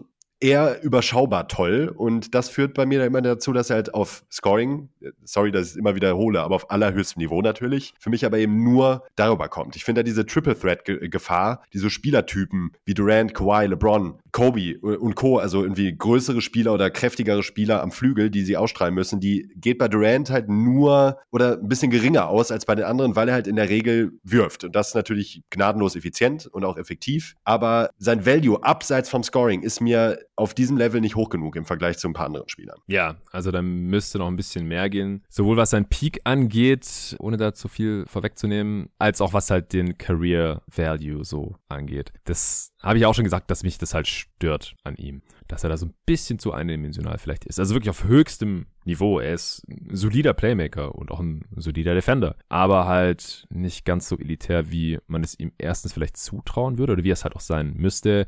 Auch ansonsten, klar ist natürlich auch der noch ja einfach fünf Saisons kürzeren Karriere als äh, die von LeBron geschuldet mit 14 Saisons, äh, 21 gewonnene Playoff-Serien. Das ist halt halb so viel wie LeBron ungefähr. Der hat 39. Ja. Trotzdem schon acht verloren. Darf halt sich auch nicht mehr so viele Playoff-Serien-Niederlagen leisten, weil sonst ist er direkt bei Kobe, der hat 10, aber 12 mehr gewonnen äh, und LeBron 11, wie gesagt. Also, wenn er halt nicht bei den Warriors gewesen wäre, wer weiß, wie dann diese Statistik aussehen würde. Also, Klar. deswegen für mich, äh, wie gesagt, recht klar dann an 4 gelandet. Dann äh, kommen wir zu Steph. Der stand fünfmal in den Finals, dreimal gewonnen. Äh, Wie gesagt, kein Finals-MVP. Der hat 18 Playoff-Serien gewonnen, vier verloren. Also einfach auch noch nicht so viele Playoff-Serien gespielt, aber klar wurde er auch erst 2009 gedraftet. Die kürzeste Karriere hier bisher von allen genannten Spielern, auch wenn er genauso alt ist wie äh, KD, war einfach auch ein bisschen länger am College. Ansonsten auch mehrfacher MVP, zweimal, genauso wie Duncan, damit mehr als äh, Shaq, KD und Kobe, aber nur halb so viele wie LeBron. Äh, siebenmal All-Star ist halt, das liest sich auch so wenig im Vergleich zu diesen ganzen ja, anderen Im jetzt. Vergleich mit 15 und Ja, siebenmal All-NBA. Also wie gesagt, er kam spät in die Liga. Er hatte einen relativ langsamen Start in seiner Karriere, war am Anfang auch relativ oft verletzt und halt mit 25 zum ersten Mal All-Star. Seither durchgehend wird es auch mit Sicherheit zum achten Mal All-Star werden und dann halt diese eine Saison, wo er verletzt war, da war natürlich auch nicht All-Star. Siebenmal All-NBA dann auch nur, in Anführungsstrichen, zweimal Scoring-Champ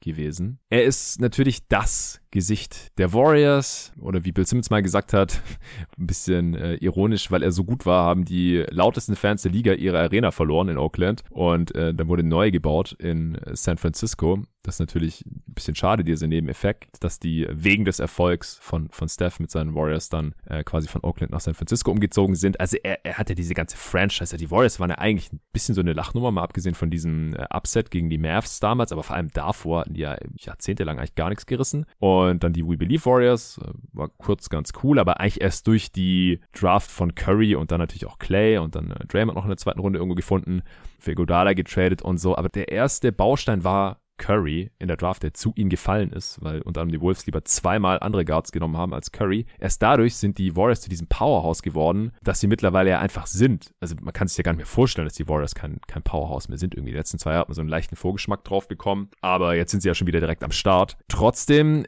wie gesagt, bei den letzten beiden Titeln der Warriors, da war halt nicht ganz der herausragende Spieler der Warriors. Das, das fehlt mir halt noch so ein kleines bisschen. Das habe ich auch in der Warriors Preview nochmal gesagt. Das habe ich hier auch im, im Pod ansonsten noch ein, zwei Mal gesagt, dass er halt noch nie dieser Spieler war in den Playoffs oder dann halt spätestens in den Finals, der halt so ganz offensichtlich sein Team zu den Siegen trägt. Viermal in den Finals. Und da glaube ich halt wiederum, dass es ein allgemeines Problem ist bei diesen körperlichen Voraussetzungen. Das sehen wir halt einfach nicht bei Guards, die um die 1,90 sind. Also es ist ja auch schon krass, dass er hier der Einzige ist, der überhaupt in Frage kommt für so eine Top 5 von, von so kleinen Guards. Das sind sonst alles Wings ja. oder Bigs. Oder halt so ein, so ein Kobe, aber der hat ja auch so um die zwei Meter, super athletisch und so. Das ist Curry einfach alles nicht. Und dass er trotzdem hier ist, ist natürlich echt krass, aber ich glaube, dass es halt auf der anderen Seite auch so ein bisschen die Erklärung dafür ist, dass er nicht ganz da oben anzusiedeln ist. Er, er kann mich da noch Lügen strafen. Ich würde mich auch freuen, wenn ich sehe. Ich bin großer Curry-Fan. Und er hat auch die Gelegenheit dieses Jahr, weil er ist ganz klar der beste Offensivspieler der Warriors in dieser Saison. Egal wann und wie Clay zurückkommt, wenn die Warriors dieses Jahr einen Titel gewinnen, was sie können, dann würde es ihn hier mal zumindest direkt vor Durant katapultieren. Das ist keine Frage. Und er hat auch noch die Chance, auf drei zu kommen in diesem Ranking bei mir. Und je nachdem, wie lange die Karriere noch geht und wie viele Titel die Warriors noch gewinnen, von mir ist auch auf zwei. Hinter, äh, vor Danken dann im Endeffekt. Und allgemein, wir haben es ja vorhin auch schon mal erwähnt, er, er wird oft so ein bisschen mit Duncan verglichen, einfach bei der gleichen Franchise geblieben, super easy going, keine Skandale, niemand hat Stress mit ihm, er ist der pflegeleichte Superstar. Was, ihr wollt noch einen anderen MVP hier reinholen? Ja klar, holt den rein hier, den Durant, gar kein Problem. Ich äh, kann mein Ding trotzdem irgendwie machen und mach viel Offball. Ich brauche den Ball nicht in jedem Angriff in der Hand und so weiter und so fort. Also, und ganz nebenbei hat er natürlich die NBA revolutioniert mit seinem Dreiergeballere, bester Shooter der Liga-Geschichte, alles gar keine Frage. Also er hat eine richtig geile Karriere bisher, aber mir fehlt einfach so dieses letzte Quäntchen. Einfach nur, ich will es auch nicht immer diesem einen Award festmachen, aber der Finals MVP, der fehlt mir halt einfach. ja, wobei 4. den halt hätte kriegen sollen, ne, 2015. Also. Ja, aber hat er nicht. Ja, gut, aber liegt das wirklich an seiner Leistung? Es liegt halt zumindest mal daran, dass es nicht dominant genug war, dass es offensichtlich war für alle. Das ist aber, glaube ich, äh, das ist ein immanentes Problem bei Curry insgesamt, dass seine Leistung eben nicht gemessen werden kann, wie die von fast allen oder wahrscheinlich sogar von allen anderen Superstars, die vor ihm kamen. Und das ist für mich halt eben auch genau dieser ausschlaggebende Punkt bei Curry. Curry ist nicht der Spieler, den du in den Playoffs in der letzten Minute als erst, also der dir als erstes einfällt, dem du den Ball in die Hand geben willst, sage, mach mal und generiere mir nee, einen Punkt. Aber du kannst ja trotzdem einen Pin-Down für ihn stellen, dann kommt er halt um den Screen rum und also er kann ja trotzdem seine Würfe bekommen. Klar, dann äh, wird er wahrscheinlich da getrappt und, und gedoppelt und muss den Ball irgendwie abgeben. Das ist ja auch so ein bisschen, was ist Henne und was ist Ei. Klar, klar. Ja, also das, das hängt ja alles so mit, miteinander zusammen und mir muss halt erst noch, er muss mir erst noch zeigen, dass er auch mit diesem Skillset halt so ein so einen Carry-Job hinbekommen kann. Weil das wäre nötig, dass die Warriors dieses Jahr Champ werden. Das ist auch klar. Das muss ich halt Also Curry ist wahrscheinlich noch ein bisschen ab, also Curry ist wahrscheinlich noch ein bisschen abhängiger von seinen Mitspielern als ein paar andere Superstars. Im Defensiv auch viel abhängiger als alle anderen hier. Das stimmt, das stimmt. Wobei Shaq auch abhängig war, ne, in manchen Phasen, muss man auch fairerweise sagen. Also äh, ja. solider Shotblocker, aber sehr, sehr, sehr, also eigentlich gar nicht mobil in der Zone. Der da, wo er stand, hat einen guten Job gemacht, Würfe contestet und auch Mann, äh, Mann gegen Mann, gerade im Post, einen sehr guten Job gemacht, aber ansonsten auch oftmals ein großes Problem in der Defense. Ja, aber so, sofern du da nicht auf Nikola Jokic-Niveau agierst, dann ist das halt ist das machbar, nicht so genau. Und ja, bei, ja, ja. bei Curry, der ist jetzt kein schlechter Defender. Mittlerweile ist er, würde ich sagen, sogar ein überdurchschnittlicher Defender. Ja. Aber wieder, aufgrund seiner körperlichen Auswahl, Ausmaße ist er halt ja die einzige Schwachstelle in der Warriors Defense gewesen und das haben dann halt zum Beispiel die Cavs auch gnadenlos attackiert und haben ja dann auch einmal zumindest in den Finals so gewinnen können. Ja, wobei er seitdem halt auch nochmal was draufgelegt ja. hat, ne? sowohl physisch äh, nochmal Muskeln draufgepackt hat und sich da auch ein bisschen ich, dran Ich will ihn auch nochmal sehen in den Playoffs. Wir haben ihn jetzt halt auch schon jahrelang nicht mehr gesehen. Davon auch ja, das ist es halt. Deshalb bin ich auch so heiß auf die nächsten ja. Playoffs. Und das letzte äh, Mal gegen die Raptors da in den Finals, ich meine, das wäre halt auch so der Moment gewesen, ja, jetzt ist er auf sich alleine gestellt. Der war halt auch super stark, ne? bis sich dann, bis dann halt das halbe Team kollabiert ist und alle verletzt waren, hat ja. er auch noch richtig starke Spiele abgeliefert. Ne? Also jetzt auch nicht irgendwie nur irgendwie so damals 20 Punkte, sondern äh, da waren richtige, richtige Burner dabei. Ja, aber im Endeffekt, ich meine, das wäre halt auch der Moment gewesen. KD down, Clay down und Curry hat's geschafft, ja, der hat die Warriors zum Sieg getragen. Ich meine, das, die, oder diese Fragen, die würden sich halt heute dann gar nicht mehr stellen, aber es, es kam halt nicht dazu. Die, die Raptors hatten eine krasse Defense, Box and ja. One gezockt und so. Ähm, Nick Nurse super kreativ geworden, aber es hat ja dann halt auch funktioniert. Das muss ich halt vielleicht erstmal noch sehen. Wenn KD jetzt auch keinen Titel mehr gewinnt in Brooklyn und äh, Curry, also wenn die Karrieren jetzt einfach so weitergehen wie bisher, da kann ich mir halt auch vorstellen, dass am Ende das Lebenswerk von Curry mir besser gefällt als das von Durant in der wieder vor im Land. Es ist hauchdünn, es ist wirklich nur eine Nuance gerade, aber das ist halt dieses eine Ding, dass dieser Spielertyp und auch Körpertyp der Curry ja. ist, das das habe ich halt noch nicht gesehen. Müsste er mir erst noch zeigen, damit ich ihn hier noch vor Durant schieben könnte. Ja, dafür hat er, also er ist nicht dieser Spielertyp und er hat auch nicht ja. dieses Triple Threat Ding, was diese ganzen Wings und auch stellenweise die Bigs halt einfach haben, sobald sie, sobald sie den Ball bekommen. Dafür hat er halt auch kein anderer Spieler, kein anderer Spieler in dieser Liste äh, diesen Einfluss aufs Spiel, den Curry halt ausübt. Und das halt eben auch in den Playoffs. Und das ist, finde ich, auch nochmal so ein Ding mit, also diese Kombination aus Impact aufs Game und auf sein Team und vor allen Dingen auf seine Mitspieler. Also wir haben gerade von Durant noch gesprochen. Currys Mitspieler bekommen halt auch in den Playoffs, wo bemerkt, reihenweise offene Dunks. Also wirklich einfach offene Korbleger, ja. weil Curry einfach da ist, unabhängig davon, ob er jetzt gerade den Ball hat oder nicht. Klar, das setzt natürlich auch gewisse Skills der Mitspieler voraus, aber das ist bei allen Spielern der Fall. Also ohne mhm. gute Mitspieler äh, kann man es nicht reißen. Ähm, ich finde halt auch immer dieses Ding mit, er ist dazu ja individuell trotzdem brillant, auch in den Playoffs. Ne? Also er erzielt in den Playoffs wohl bemerkt mehr Punkte als in der Regular Season, was auch immer so ein Myth ist, dass man sagt, äh, da kommt dann irgendwie nichts. Mehr Punkte, hat eben dieses unbeschreiblich gute On-Off, auch in den Playoffs. Und da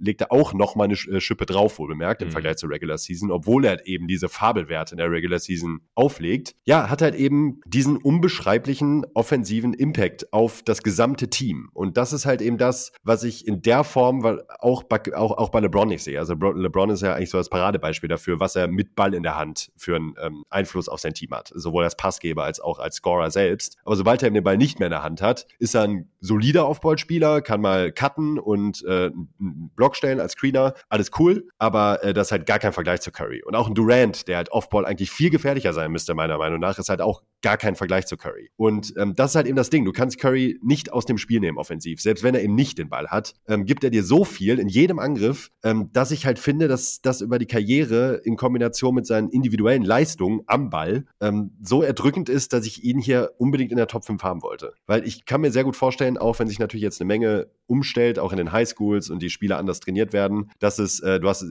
letztens gab es eine Diskussion auf Twitter, gar nicht mal in Bezug auf Shooting. Also wir haben ja jetzt schon Spieler wie Lillard und Co., die äh, zumindest irgendwo in diese Sphären kommen, was, äh, was die Distanz angeht, was die Schwierigkeit der Würfe anbetrifft und auch Volumen. Hm. Aber das Off-Ball-Game an sich, ich glaube, wir werden lange, lange, lange Zeit keinen Superstar mehr sehen, der in dieser Form ein Spiel beeinflussen kann. Und ähm, das, finde ich, sollte man mit seiner Karriere irgendwie auch ein bisschen honorieren. Und das ist jetzt kein Narrativ. Ne? Das ist jetzt nicht ja. irgendwie, ähm, Curry ist dieser Musterprofi oder so, sondern mir geht es ja wirklich auch rein um den sportlichen Impact. Und äh, den finde ich bei Curry halt dann einfach in der Gesamtheit noch mal einen Ticken höher als bei Durant. Ja, äh, finde ich einen nachvollziehbaren Case. Ich habe ihn ja auch, wie gesagt, auf fünf. Beide auf fünf. Nur ich habe Durant auf vier und du ihn dann auf sechs. Ne? Also ich schaue beim Playoff-Output immer auf per 100, weil die ja, Per-Game-Stats einfach auch, ist auch eigentlich besser. Ist, die spielen einfach mehr Minuten. Die Stars in den Playoffs sind dann, ja. machen die vielleicht auch mehr ja. Punkte pro Spiel. Äh, der Output per 100 von Curry in den Playoffs ist quasi derselbe, aber er ist ein bisschen ineffizienter. Offensive Rating. Ja, okay. In der Regular Season über die Karriere von Curry 118, auch krank. Und in den Playoffs 116, also genau wie LeBron. LeBron-Niveau, ja. KD. Ja, dann äh, hätten wir unsere Top 5. Wir haben jetzt ein paar Spieler hier und da erwähnt, oder bei dir wissen wir auch die Top 6. Weiß nicht, ob ich Shaq jetzt, wahrscheinlich würde ich Shaq auf 6 setzen, aber ja, wir haben, wir haben ja beide auch über Dirk äh, nachgedacht, ja. wie du ja. auch schon gesagt hast, weil Dirk hat einfach auch einen ziemlich guten Case, finde ich, für eine Top 5 Karriere in den 2000 Absolut. Also, er hat die Mavs zu dem gemacht, was sie sind. Also, die Mavs waren davor auch so ein bisschen so eine, so eine Lachnummer, ist natürlich auch so ein super softer Faktor mal wieder. Äh, unfassbar lange Prime, super konstant, selten verletzt, also so dankenmäßig eigentlich. Äh, offensiv halt super dominant, ganz anderer Spieletyp natürlich als dem Danken. Defensiv und vom Playmaking her solide genug während seiner Prime, auch wenn er seine Defense selbst mit Humor nimmt. Er hat ja letzte Nacht das Mavs-Spiel kommentiert, da habe ich zufällig reingehört, da, da hat er das auch wieder gesagt, so, ähm, dass er äh, defensiv versteckt werden musste und, und offensiv wollte er den Ball haben, so ungefähr. das, das ist er, glaube ich, zu sich selber ein bisschen zu hart, aber klar, gegen Ende ja, seiner Karriere, da war es schwer, weil er konnte einfach keine Wings verteidigen und als defensiver Fünfer war er super unbrauchbar. Er keine gute Rim Protection, einfach war einfach defensiv kein, kein Center. Und zu Beginn seiner Karriere, dann musste er teilweise noch auf der 3 verteidigen. Das war jetzt auch nicht so, so seins. Aber er hat halt echt mit Abstand am wenigsten Hilfe von all diesen Spielern, die wir jetzt hier besprochen haben. Und wahrscheinlich den besten Titel mit LeBron 2016 zusammen. So, das sind so. Mhm.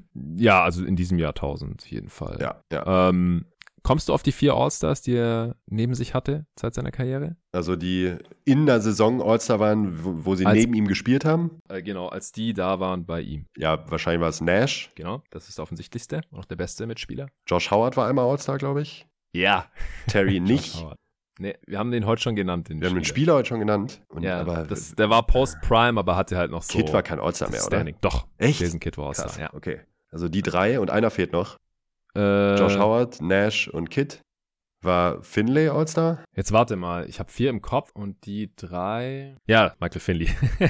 ja, okay. Ja, 99, 2000 und 2000, 2001 war Michael Finley All-Star. Da war Dirk auch schon da. Genau. Also ähm, ich würde bei Dirk direkt mal einsteigen und Bitte. auch noch ein, ein, zwei Punkte bei ihm erwähnen, finde ich. Also bei Dirk ist halt auch da, eins deiner Lieblingsargumente, die Konstanz ist bei Dirk halt auch einfach brutal. Ja. 25-10 über seine Playoff-Karriere aufgelegt bei einem 117er Offensivrating, wohlgemerkt. Äh, ist, das ist very der, nice. Das ist der Top-Wert hier heute, ja. Und Dirk kam in den 90ern in die Liga bei äh, vielen Spielen, wo bemerkt. Ne? Also wir sprechen ja auch immerhin von 145 Playoff-Partien. Also das ist auch schon eine äh, kräftige Sample Size, äh, so, sollte man nicht unterschlagen. Und dazu kommen halt auch diese, was man bei Dirk immer wieder vergisst. Deshalb war er auch immer oder ist er auch immer noch im Nachhinein ähm, so ein Advanced Stats-Liebling, denn auch bei Dirk äh, steht ein On-Off-Wert in der Regular Season von plus 9 zu Buch in der Regular Season ja. und in den Playoffs halt bei 2 gut, mhm. da, da fällt er dann schon ab. Liegt aber auch daran, dass er gerade in den, äh, in den späteren Jahren seiner Karriere nach, äh, nach, nach seinem Titel halt auch sehr viele krasse Minus-Runs dabei hatte, wo die Teams einfach schlecht waren insgesamt. Mhm. Ähm, da hat das nochmal ordentlich nach unten gezogen. Äh,